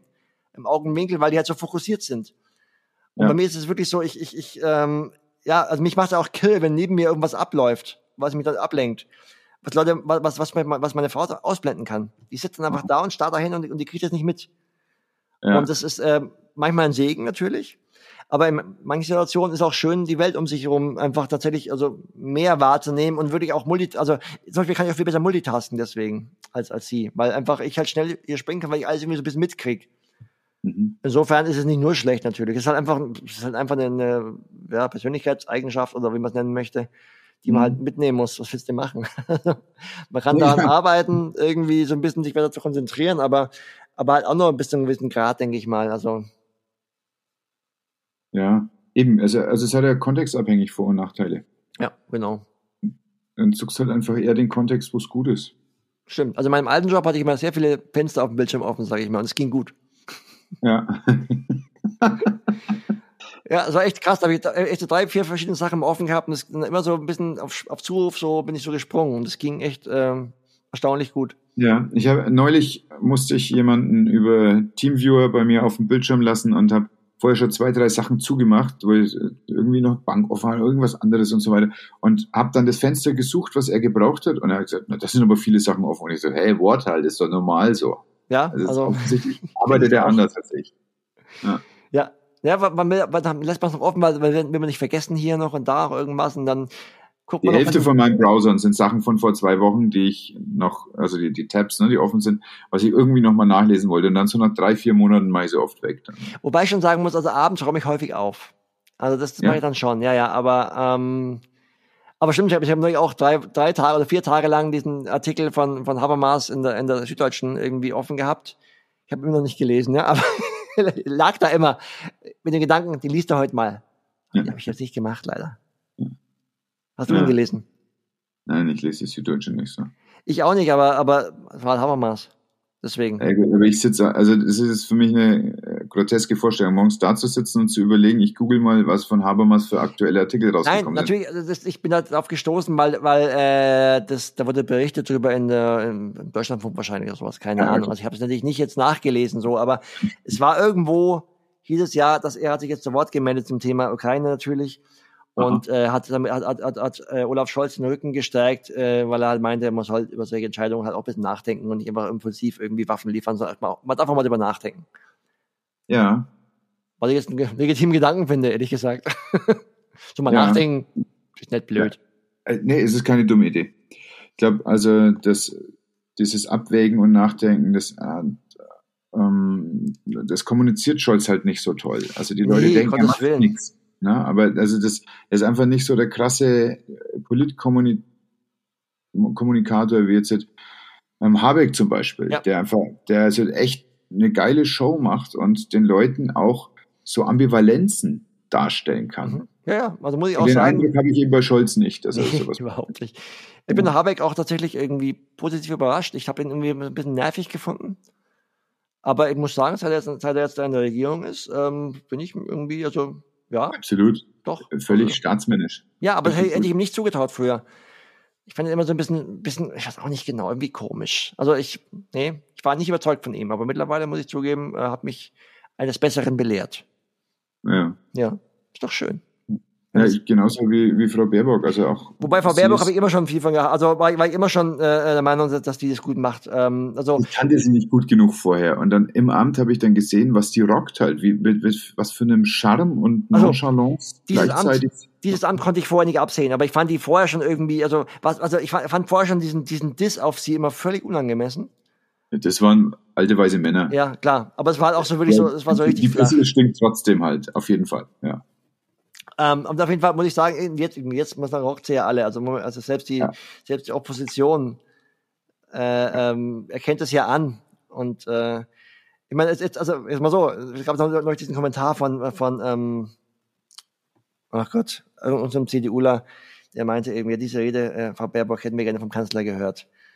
Mhm. Und dann so, ja, die erkennen halt an, dass die es einfach echt gut macht, ihren Job. Und das finde ich super, weil ähm, ja, das zeigt man halt eben, dass man auch mit so einem Background und auch vor allem als Frau und jung, das ist, also das, ist, das, das, das war ja der Hauptgrund, weshalb sie gedisst wurde. Sie ist jung und sie ist eine Frau. Ja, das ist halt, also, das ist halt eigentlich ein Unionsdiss, ne? Ja. Aber kam aus jeder Richtung. Ja. Naja, kam schon vorwiegend von der Union und, und, und wirtschaftsnahen Verbänden, die mit der Union irgendwie ähm, jetzt hier so zusammen. Äh, also ich meine, ja, also das war halt die typischen alten weißen Männer-Dinge halt, ganz klar. Also und finde ich jetzt sehr cool, dass, dass sie denen jetzt zeigt, dass äh, also ja, dass die, Wo der Bordel im Most holt. Genau, genau, Bordel im Most holt, genau. Das einfach jetzt sie vorführt, wollte ich ehrlich sagen. Das finde ich schön. Entschuldigung, ja, ja. Und dann komme hier, komme ich mit diesem impertinenten äh, Dialekt wieder. Ja, das ist okay, genau. Ich wollte, ich wollte jetzt noch, ich wollte jetzt nicht auf, auf, noch, noch auf, auf, auf äh, meine Lieblingsbezeichnung für, für ähm, Friedrich Merz zu sprechen kommen. Die Und die ist wie? Achso, der, der, der, die Titanic nennt immer den Fotzenfritz. Oder Fotzenfritze. die Titanic, ich musste vorhin schon mal kurz schmunzeln, als du auf irgendeine alte Ausgabe referenziert hast. Und zwar gab es ja mal in Hof ein Café, das hieß Atemnot. Mhm. Also ob dir das noch geläufig war ist. Das, das war direkt, Kino, das Ding, oder? Nee, das war direkt neben der einen Schule da. Ähm, ich glaube, neben dem Schiller, aber ich bin mir nicht sicher. Also ich weiß, dass damals Schüler Atemnot auf ihre Krankheitsanzeigen geschrieben haben und sind halt dort einen Kaffee trinken gegangen. Ah ja, okay. Und viele Jahre später, also ich habe ja zeitlang an den Hof noch gearbeitet, dann äh, also beim, bei so einem Rettungsverband und äh, da saß ich also und da war eine Titanic-Ausgabe und da war damals gerade diese Kampfhund-Debatte und da hatten die also da drinnen diesen Kampfhund-Führerschein also geschrieben und das war genauso mit Fragen wie beim richtigen Führerschein. Und dann äh, waren halt wirklich so ganz absurde Möglichkeiten anzukreuzen. Und es wurde von Frage zu Frage lustiger. Und ich war dann so in einem Flash gefangen, dass, ich, dass mir ist das Wasser runtergelaufen. Ich habe wirklich sehr viele Tränen gelacht. Und ich habe seitdem, das ist, naja, auch so 20 Jahre her, mich immer gehofft, dass noch einmal eine Titanic-Ausgabe mich so berührt wie die damals. Und es ist aber leider, leider nie wieder passiert. Ja, das ist meistens ja so. Aber ich kann dir, also, wenn, kannst du dich an Markus Gabriel erinnern? Dieses Buch Warum es die Welt nicht gibt. Kam vor zehn Jahren oder so ungefähr raus. Also das ja. Markus Gabriel ist, ist, war damals der jüngste Philosophieprof äh, Deutschlands, ähm, hat den Professor in, ich glaube in Bonn. Uh, ja, meine ich. Genau. Ja. Und hat damals dieses, dieses populärwissenschaftliche oder populärphilosophische Buch geschrieben, warum es die Welt nicht gibt, wo er dann den neuen Realismus begründen möchte. Ähm, inhaltlich ist mal nicht so wichtig, ähm, aber da, da gab es halt einen Artikel in der Titanic drüber, wo, wo, wo sie also und wenn man ihn kennt, und ich kenne ihn halt einfach, weil der war, der, der, der hat in Heidelberg auch studiert und promoviert, nee, promoviert war ich, aber auf jeden Fall war er in Heidelberg. Ich habe ihn als Dozent kennengelernt, was damals ein bisschen spooky war, weil er ist mein Jahrgang. Ähm, und ich weiß also ich weiß ja, wie der redet. Ne? Ich habe hab den einfach oft genug erlebt und ähm, habe das Buch gelesen auch. Und wenn du den Artikel dazu liest, ist es so geil. Weil es einfach, es trifft so, es trifft so jedes Detail, finde ich. Also mal, aus meiner Sicht zumindest irgendwie, wie er sich darstellt, wie er spricht und wie halt irgendwie, äh, wie auch dieses Buch geschrieben ist. Und da muss ich auch, habe ich auch tatsächlich mehr oder weniger Tränen gelacht bei diesem Artikel. Den kann ich dir mal zukommen lassen, nämlich auf, als PDF noch hier liegen. Ja, das ist natürlich ja noch lustiger, wenn du wirklich, wenn du wirklich das Buch und den Typen kennst, aber äh, es ist auch sonst witzig genug, glaube ich. Ja, okay.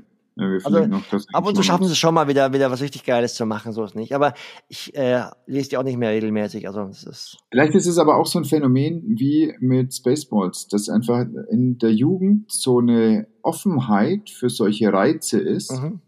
und dann später so viel eher so, sagen wir, im Vergleich gegen diese wilde Jahre der, der ungefilterten Aufnahme halt abstinkt. Ja, ich meine, ich weiß nicht, ob es eine Jugendsache ist oder einfach eine Frage, wie du was kennenlernst. Also ich finde das bei der Musik immer so ein Ding, ja. Ich meine, wenn du eine Band neu kennenlernst, ist doch meistens so, die ersten Alben, die du kennenlernst, findest du am besten. Und alle anderen irgendwie sind dann okay vielleicht, aber es sind eigentlich selten, also du wirst selten nochmal irgendwie neu äh, angefixt von einem neuen Album, von der, von der Band, die du schon lange kennst. Das kommt schon vor, aber, aber in der Regel ist es schon so, die ersten Alben sind am besten. Weil das sind ja die, man muss auch sagen, wenn die scheiße gewesen wären, hätte jetzt die, jetzt die Band nicht weiter verfolgt. Und da sie aber gut sind, ist es das, was du was, was der Maßstab für dich ist. Und ich glaube, das kannst du halt auch wahrscheinlich bei, bei, bei solchen Sachen halt irgendwie sehen. Okay, du hast Titanic kennengelernt mit so einem Artikel und das ist der Maßstab, den du hören oder den, den du wieder lesen möchtest. Und das können sie natürlich nicht wieder wiederholen, weil dann wird eine Wiederholung auch. Also ich meine, also keine Ahnung, wer ist meine Erklärung, aber auch das ist jetzt Küchenpsychologie. Also ich habe davon auch, also gibt sicher auch Studien zu. nicht. Also das sind niedrig hängende Früchte der äh, Psychologie, die ich gerne greife. ja, ja, ich habe ja lange bei Psychologen gearbeitet, muss ich aufpassen, weißt du, mit Küchenpsychologie. Mein, mein Freundeskreis besteht zu, zu großen Teilen aus Psychologen und Psychotherapeuten. Da. Ja, was macht das mit dir? Ist okay ich komme damit klar. Es sind, ja, es sind ja keine Analytiker, sondern es sind äh, Verhaltenstherapeuten. Ja, okay. Ja, der, auf klar. jeden Fall. Das ist lass uns wieder dieses Fass nicht aufmachen und Psychoanalyse nee. irgendwie noch. Äh nee, nee, nee, nee. Äh, gerne irgendwann wieder, aber Wissen wir nicht. Nee. ähm, tatsächlich, also du hast jetzt gerade auch schon Bücher angerissen. Also wirklich Frage, weil ich jetzt ein paar Bücher für ein Seminar gelesen habe. Jetzt habe ich aber gleich wieder Luft. Welches liest du gerade im Moment? Das ist witzig, weil ich unterstelle dir, dass du im Moment ein Buch liest. Das ist tatsächlich, aber das, das ist ja immer, die Frage kommt ja bei vielen Leuten, gell? Und äh, also ich, ich kann es gar nicht so genau sagen, weil ich, de facto, muss ich zugeben, lese ich in meiner Freizeit extrem wenig. Weil mein Job einfach aus Lesen besteht. Ich habe einfach abends keinen Bock mehr. Aber nee, also warte, was ich sozusagen gerade äh, mittendrin irgendwo bin und vor, also vor ein paar Wochen mal angefangen habe. Und äh, was ich trotzdem auch empfehlen kann, ist ähm, mit dem Lastenrad durch die Galaxis. Ist natürlich eine Anspielung auf Per Anhalter durch die Galaxis, ist aber ein populärwissenschaftliches äh, äh, Astronomiebuch von äh, einer Astronomin, die heißt Ruth Kurzbauch. Die macht auch Podcasts übrigens. Ähm, und sie, äh, äh, was witzig an der ist, die hat ein Pop-up-Planetarium. Die hat so ein rundes Zelt, was es aufblasen kann, dann macht sie in den Beamer ein und macht dann Planetarium und geht dann an Schulen und solche Sachen und erklärt den äh, Kindern das Universum. Äh, und die ja. hat das in dem Buch geschrieben und das äh, ist das, was ich aktuell zumindest aufgeschlagen drüben liegen habe neben anderen Büchern, die aber schon länger aufgeschlagen da liegen, deswegen ist das, das aktuellste, sage ich mal. neben dem liegt noch eine Kant-Biografie da, die habe ich vor Jahren mal angefangen, immer noch da und äh, und ja. das habe ich noch da. Ich habe noch ein Buch von meinem Doktorvater drüben liegen, was ich aber auch nie fertig gekriegt habe. Ja. Ich habe aber ich habe aber verschiedenste Bücher für die Urlaub äh, für den Urlaub äh, mir ähm, ähm, zurechtgelegt.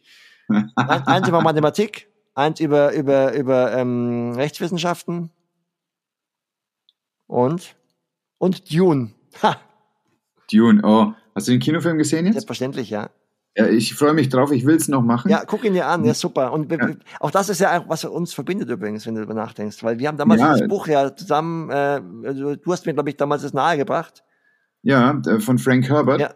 Der Wüstenplanet, genau. Ich meine, dass ähm, ja, ja, der große Chef, glaube ich, hat es gelesen damals und hat das mir das empfohlen. Ja. Dann gab es das Computerspiel Dune 1 als Adventure noch und Dune 2 als Strategiespiel. Ja. Und dann kam irgendwann dieser Film. Ja, ja. ja, und das, der, das der, der alten Film gab es ja auch noch, der, mit, mit äh, der von David Lynch. Mit Sting. Mit Sting, genau. Ja. Auch gut. Halt bisschen 80er Trash, aber irgendwie gut. Und der neue ist halt wirklich, also was, was mir sehr gefallen hat, und damit spoiler ich auch, glaube ich, nicht, dass er sich wirklich ähm, an manchen Stellen einfach Zeit lässt.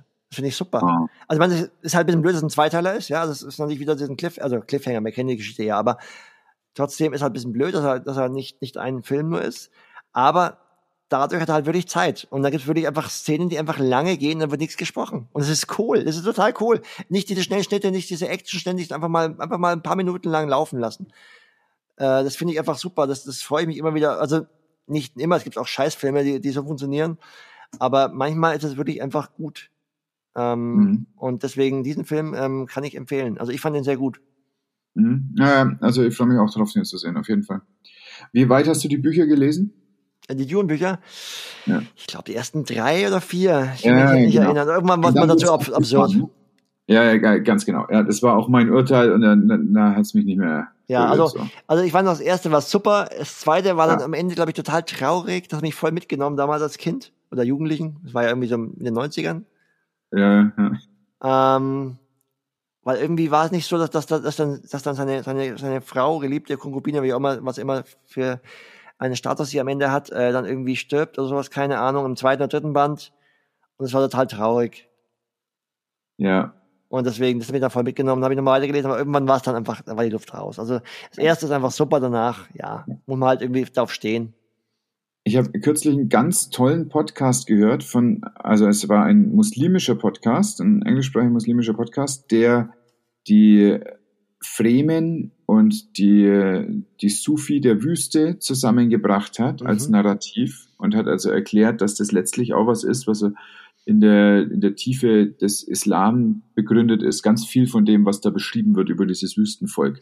Naja, ich meine, sag mal so, der Begriff des Dschihad, äh, ich bin nicht sicher, wo der, aber der kommt ja im, im, im Buch ja auch vor. Und ich meine, ich bin nicht sicher, den kenne ich sonst nur aus, aus, aus dem Kontext tatsächlich. Also ja. ähm, deswegen, ja, also das finde ich jetzt nicht unplausibel. Also, ja. ohne es gehört zu haben, aber das klingt für mich jetzt nicht unplausibel. Ja, der war, der fand ich auch, das war eine schöne Herleitung, schöne Erzählung. Er war so ein bisschen arg, ähm, also arg lobpreisend.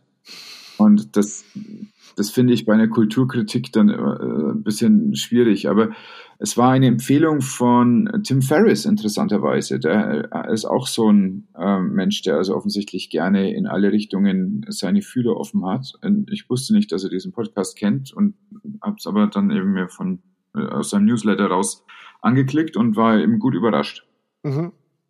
So. Macht solche, solche Sachen eigentlich in die Shownotes dann später oder? Alles. Alles. Alles. alles. Oh mein Gott. Also ich schneide es dann, in der Regel halt, wenn ich zum Beispiel vor lauter Engagement irgendwie mit dem Ellbogen am Mikrofon ankomme, das muss ich dann klar, raus ja. automatisieren ja. und so. Und wenn zwischendrin zum Beispiel ein, ein, Satz ins Leere läuft, dann nehme ich mir auch die Freiheit, den einfach kurz Unbedingt. abzuschneiden. Du darfst auch gerne, ich, ich habe mir, mir angewöhnt mittlerweile, dass ich oft dann, wenn ich mich verhaspel, das wiederhole. Das ist meine Angewohnheit, weil ich mich verhaspel. Ich verhaspel mich ja sehr oft. Und ja, deswegen äh, darfst du gerne. Ich empfinde es nicht als Fassbar, sondern ich halte es für eine notwendige Redundanz bei manchen Gedankengängen. nee, das ist einfach, meine Zunge kommt nicht hinterher. Das, ist, das hat nichts mit Gedankengängen zu tun. Das ist die Zunge. Allein die Zunge.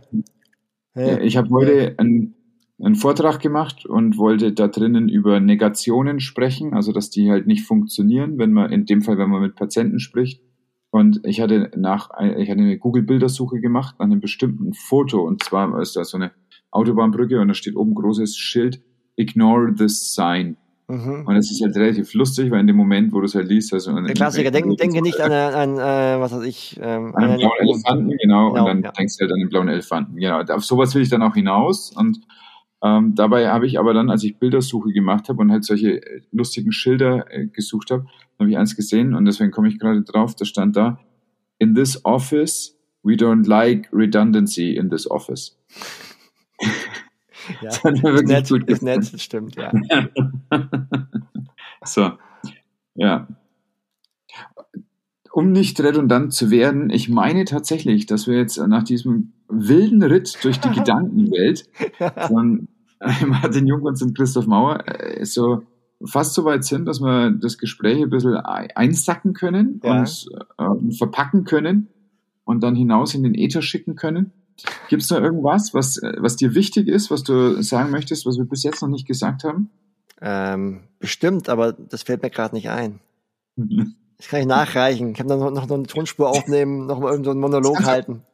Über Speakpipe dash, äh, slash äh, Christoph Mauer kannst du mir eine Sprachnachricht schicken, die ich dann als MP3 einfügen kann.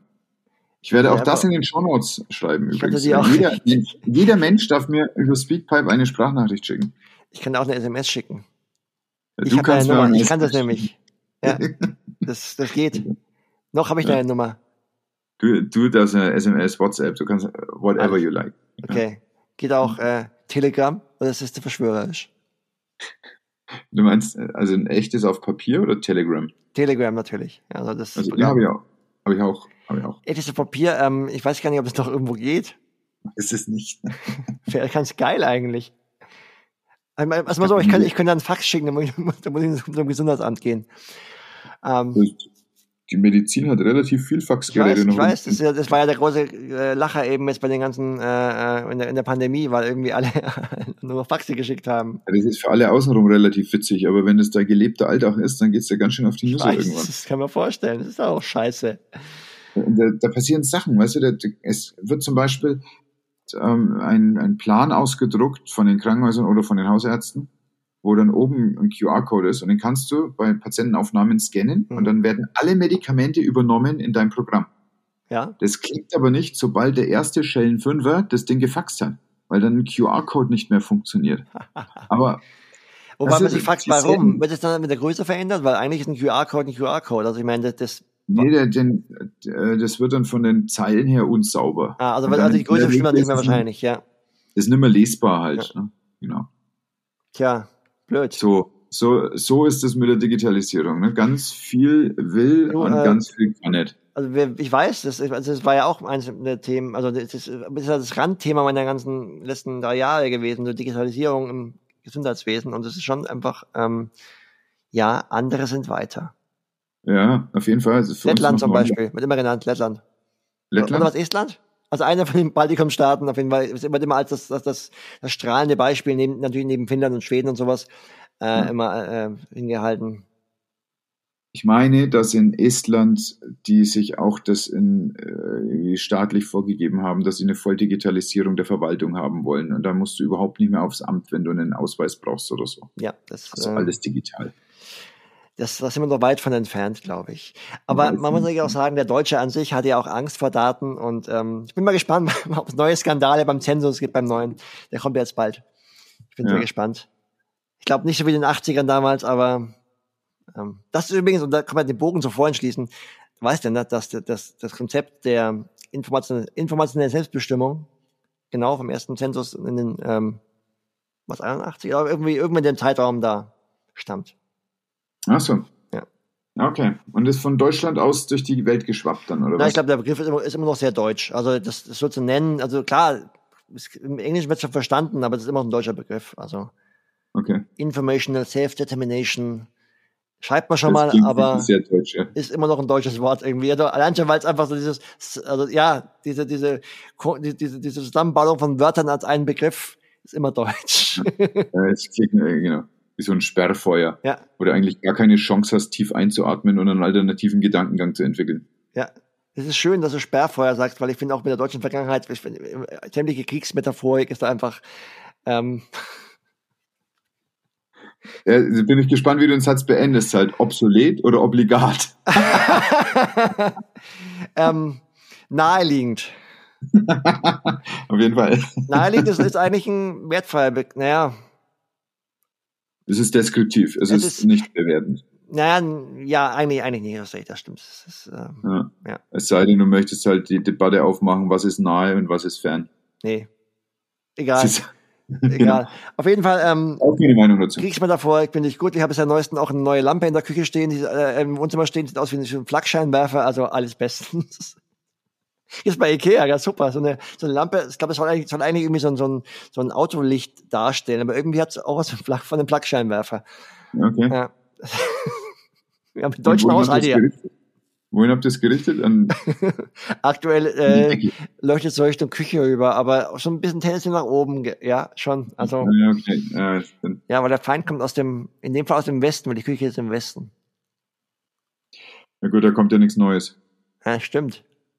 Aber wir haben doch gelernt bei Herr der Ringe und leider auch im, äh, im Kalten Krieg, dass der Feind aus dem Osten kommt. Ja, weiß ich nicht. Naja. Niemand läuft einfach in die Küche und holt sich einen Ring. Bitte was? Äh, wie, wer ist denn das Meme mit dem niemand läuft einfach nach Mordor? Das kenne ich nicht. Und läuft doch nicht einfach nach. Ah, okay. Schau, das ist zum Beispiel was, das würde ich rausschneiden. Ja.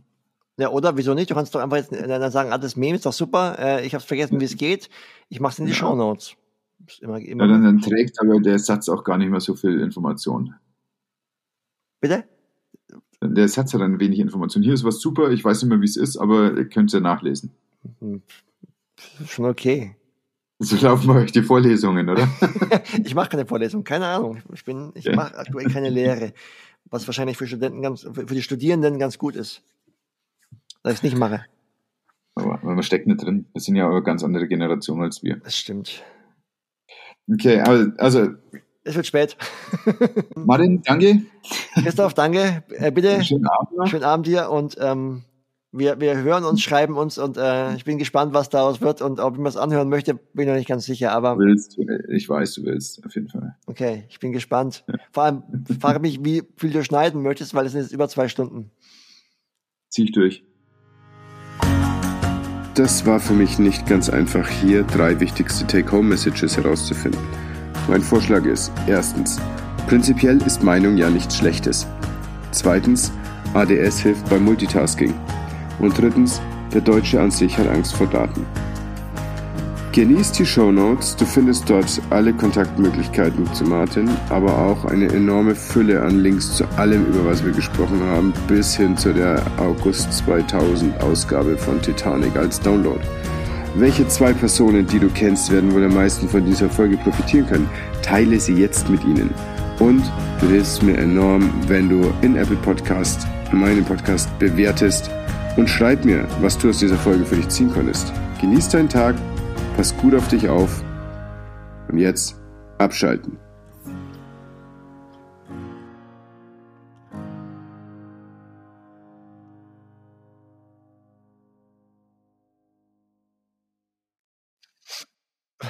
Als Geplänkel auch extrem wichtig ist, natürlich. nee, mein YouTube hängt sowieso gerade, weil es einfach ähm, also angeblich habe ich eine 100 Mbit Leitung. Kann das sein? 100 Mbit? Gibt es sowas? Ich glaube schon. Bestimmt, ja. Äh, aber irgendwie gibt es das nicht so immer. Also das ist nicht ganz realistisch, meine ich. So, Davy, ja. wie sagt er? Sagst du Davy? Davy ah, 504. 504. Ich sehe es gerade. Okay, ich. Äh so, und da komme ich eben drauf, weil du gerade gesagt hast, dass du dir einen Bass gebaut hast und als er für 10 Millionen Abonnenten oder so ein, ähm, ein Platin-YouTube-Zeichen bekommen hat, hat er daraus einen Bass gebaut. Der hat dann auch irgendwie 10 Kilo gewogen oder so. Ah, schön. Genau. Ja, nee, nicht so attraktiv. Man will ja auch spielen können damit. Ja, genau. Es war auch bloß ein Spaß und den wollte er dann auch direkt verkaufen. Und dann hat irgendein Typ, also über eBay hat das gemacht, dann hat ein Typ aus Lettland, meine ich, als Spaßbieter mitgemacht. Und jetzt ist er im Krieg mit Lettland und möchte da also rauffahren und das Ding ihm um die Ohren schlagen. Ah ja, ich sehe mhm. nur gerade, er, er, ist, er, hat auch ein, es gibt auch ein Video, ähm, ein Bass-Battle mit, mit ähm, Charles Bert, Bertou, Bertou, Bertou. Eigentlich ist er Brite, aber hat einen französischen Nachnamen. Sehr schwierig, wie man ausspricht. Bertou oder Bertou? Je sais pas, wo, wo steht's denn? Äh, gibt es ein Davy 504 Bass Battle. That tapping part you all requested. Also, ähm, das, ist egal. Auf jeden Fall, das ist ein anderer YouTube-Bassist, den ich. Äh, den kennst du ab und zu mal angucke und äh, immer wieder sehr frustrierend finde. Also er ist sehr gut. Und das frustriert mich. so ist es. Okay. Ja, ich finde es nicht. Aber jetzt, äh, ich habe so oder so keine Ahnung. Ja, ich wüsste nicht mal, wo die E-Seite ist. Das hängt vom Bass ab. Hast du eine E-Seite? Bitte? Hat Bass überhaupt eine E-Seite? Ja, also normalerweise schon, aber ähm, wo sie ist, hängt davon ab, ähm, ja, wie viele Seiten dein Bass hat. Vorderseite und Rückseite, oder? Oben und unten, hinten, vorne, links und rechts. Ja. Nee, aber äh, natürlich, also der Fünfseiter, da ist halt, die, ist halt die zweite Seite in der Regel. Also in der Regel. Man kann alles machen, was, was man will. Ne? Ich meine, man kann auch sieben Seiten spielen und sie so stimmen, dass, dass irgendwie gar kein E dabei vorkommt. Äh, womit wir wieder bei Witchcraft wären, ne? Einfach um halt so ein bisschen mystifizierend Bass zu spielen was heißt mystifizieren? Das ist ja, das sieht ja kein Mensch, weißt du? Das ist ja den Leuten egal, wie dein Bass gestimmt ist. Achso, okay, ich war gerade im Kopf noch bei YouTube, dann würden sie es natürlich auch sehen, oder nicht? Das würde keiner ja. wahrnehmen wahrscheinlich. Ja, wenn du mitspielst, merkst du, dass was nicht stimmt. Das mag schon sein, aber das ist ja egal. Also, also es, zumindest würde ich sagen, es juckt keinen. Ja. Ja, ja, egal. Ähm, ich sehe gerade äh, jetzt zufällig, dass äh, auf LinkedIn, dass Christoph Mauer einen Beitrag geteilt hat. Ja, und zwar äh, von, von der Vatern-Podcast-Folge vom letzten Freitag habe ich noch so ein bisschen äh, Content-Recycling gemacht und das dann, das, das LinkedIn nicht wissen, dass bei ihr, dass sie quasi das sind, was woanders schon gepostet wird und was dann durchrutscht.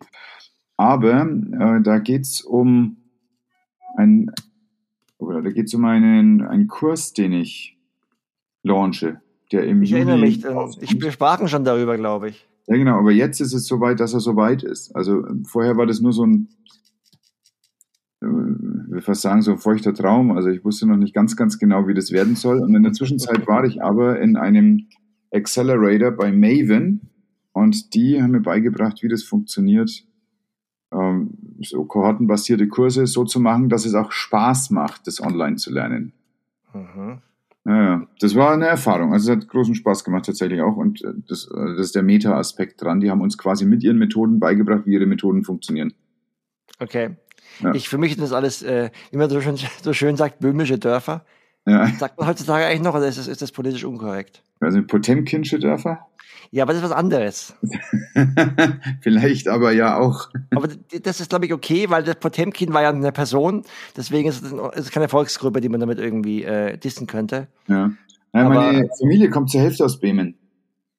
Deine, deine Familie kommt zur Hälfte aus, aus, ja, also aus, die, aus, Bremen oder aus, Be aus Bremen? Bremen. Bremen. Bremen, aus Bremen. Ja, äh, ich überlege gerade, äh, wo mein Opa eigentlich herkam. Also auch ein, äh, äh, ein Flüchtling damals nach dem Zweiten Weltkrieg, aber ich bin nicht ja, ganz genau. sicher. Aus, äh, nee, das ist Mähren, glaube ich. Ja, ich glaube aus Mähren. Das ist ja auch die Eck da, sag ich mal. Vom Osten halt. ja, es, das ist fast ein wenig peinlich, aber tatsächlich habe ich, also war ich da noch nicht. Es stimmt nicht ganz. Also meine Großmutter ist in Brünn aufgewachsen, mhm. also Bruno. Und tatsächlich habe ich den Flughafen mal erlebt. Ich habe da einen Patienten hingeflogen. Ach, schön. Und aber am Flughafen übergeben auf den Rettungswagen. Das heißt, ich kenne also ganz genau halt das Restaurant im Flughafen Hauptgebäude und dann sind wir wieder weg. Ja, aber ich kenne auch viele Städte vom Bahnhof. Das ist in Ordnung. Das ist auch, ja, genau. Da kann man sich auch schon weltmännisch fühlen. Das ist in Ordnung. Extrem weltmännisch fühle ich mich. ja, doch, total. Also ich war schon mal in, keine Ahnung wo, äh, halt am Bahnhof. Wahrscheinlich sogar mal in Hamm. Damit, Jeder da wird Zug geteilt, nämlich. genau. Ich kenne überhaupt keinen Menschen, der noch nie in Hamm. Wo kommt mir dieser Witz her, frage ich mich immer. Der wurde neulich noch, noch mal irgendwie bei, irgendwie bei der, bei der Titanic nochmal gepostet, aber, aber ich kann den eigentlich von Max Gold und irgendwie, das ist so ein Hamm, die Stadt der Zugteilung. Das ist so ein Gag, den ich seit 20 Jahren kenne, habe ich das Gefühl. Ja, ich habe ihn zuletzt, meine ich, bei El Hotzo gehört, gelesen. El Hotzo? El Hotzo ist so ein Twitter-Phänomen. Ein ah. Franke, Franke, junger Mann, der einen extrem kreativen Output hat, mit so zehn Posts am Tag und äh, der ist wirklich witzig. Also ich mag ihn sehr gern. Ja. Also ich habe also keinen Twitter, deswegen. Er ist auch sehr, sehr selbstironisch und äh, das finde ich dann auch ganz gut in so einer oberflächlichen Blase wie diesem Internetzeug. Es ist generell eine gute Sache, wenn man sich nicht zu ernst nimmt. Das äh, finde ich immer, wünsche ich, mir, wünsch ich mir von mehr Musikern und Künstlern.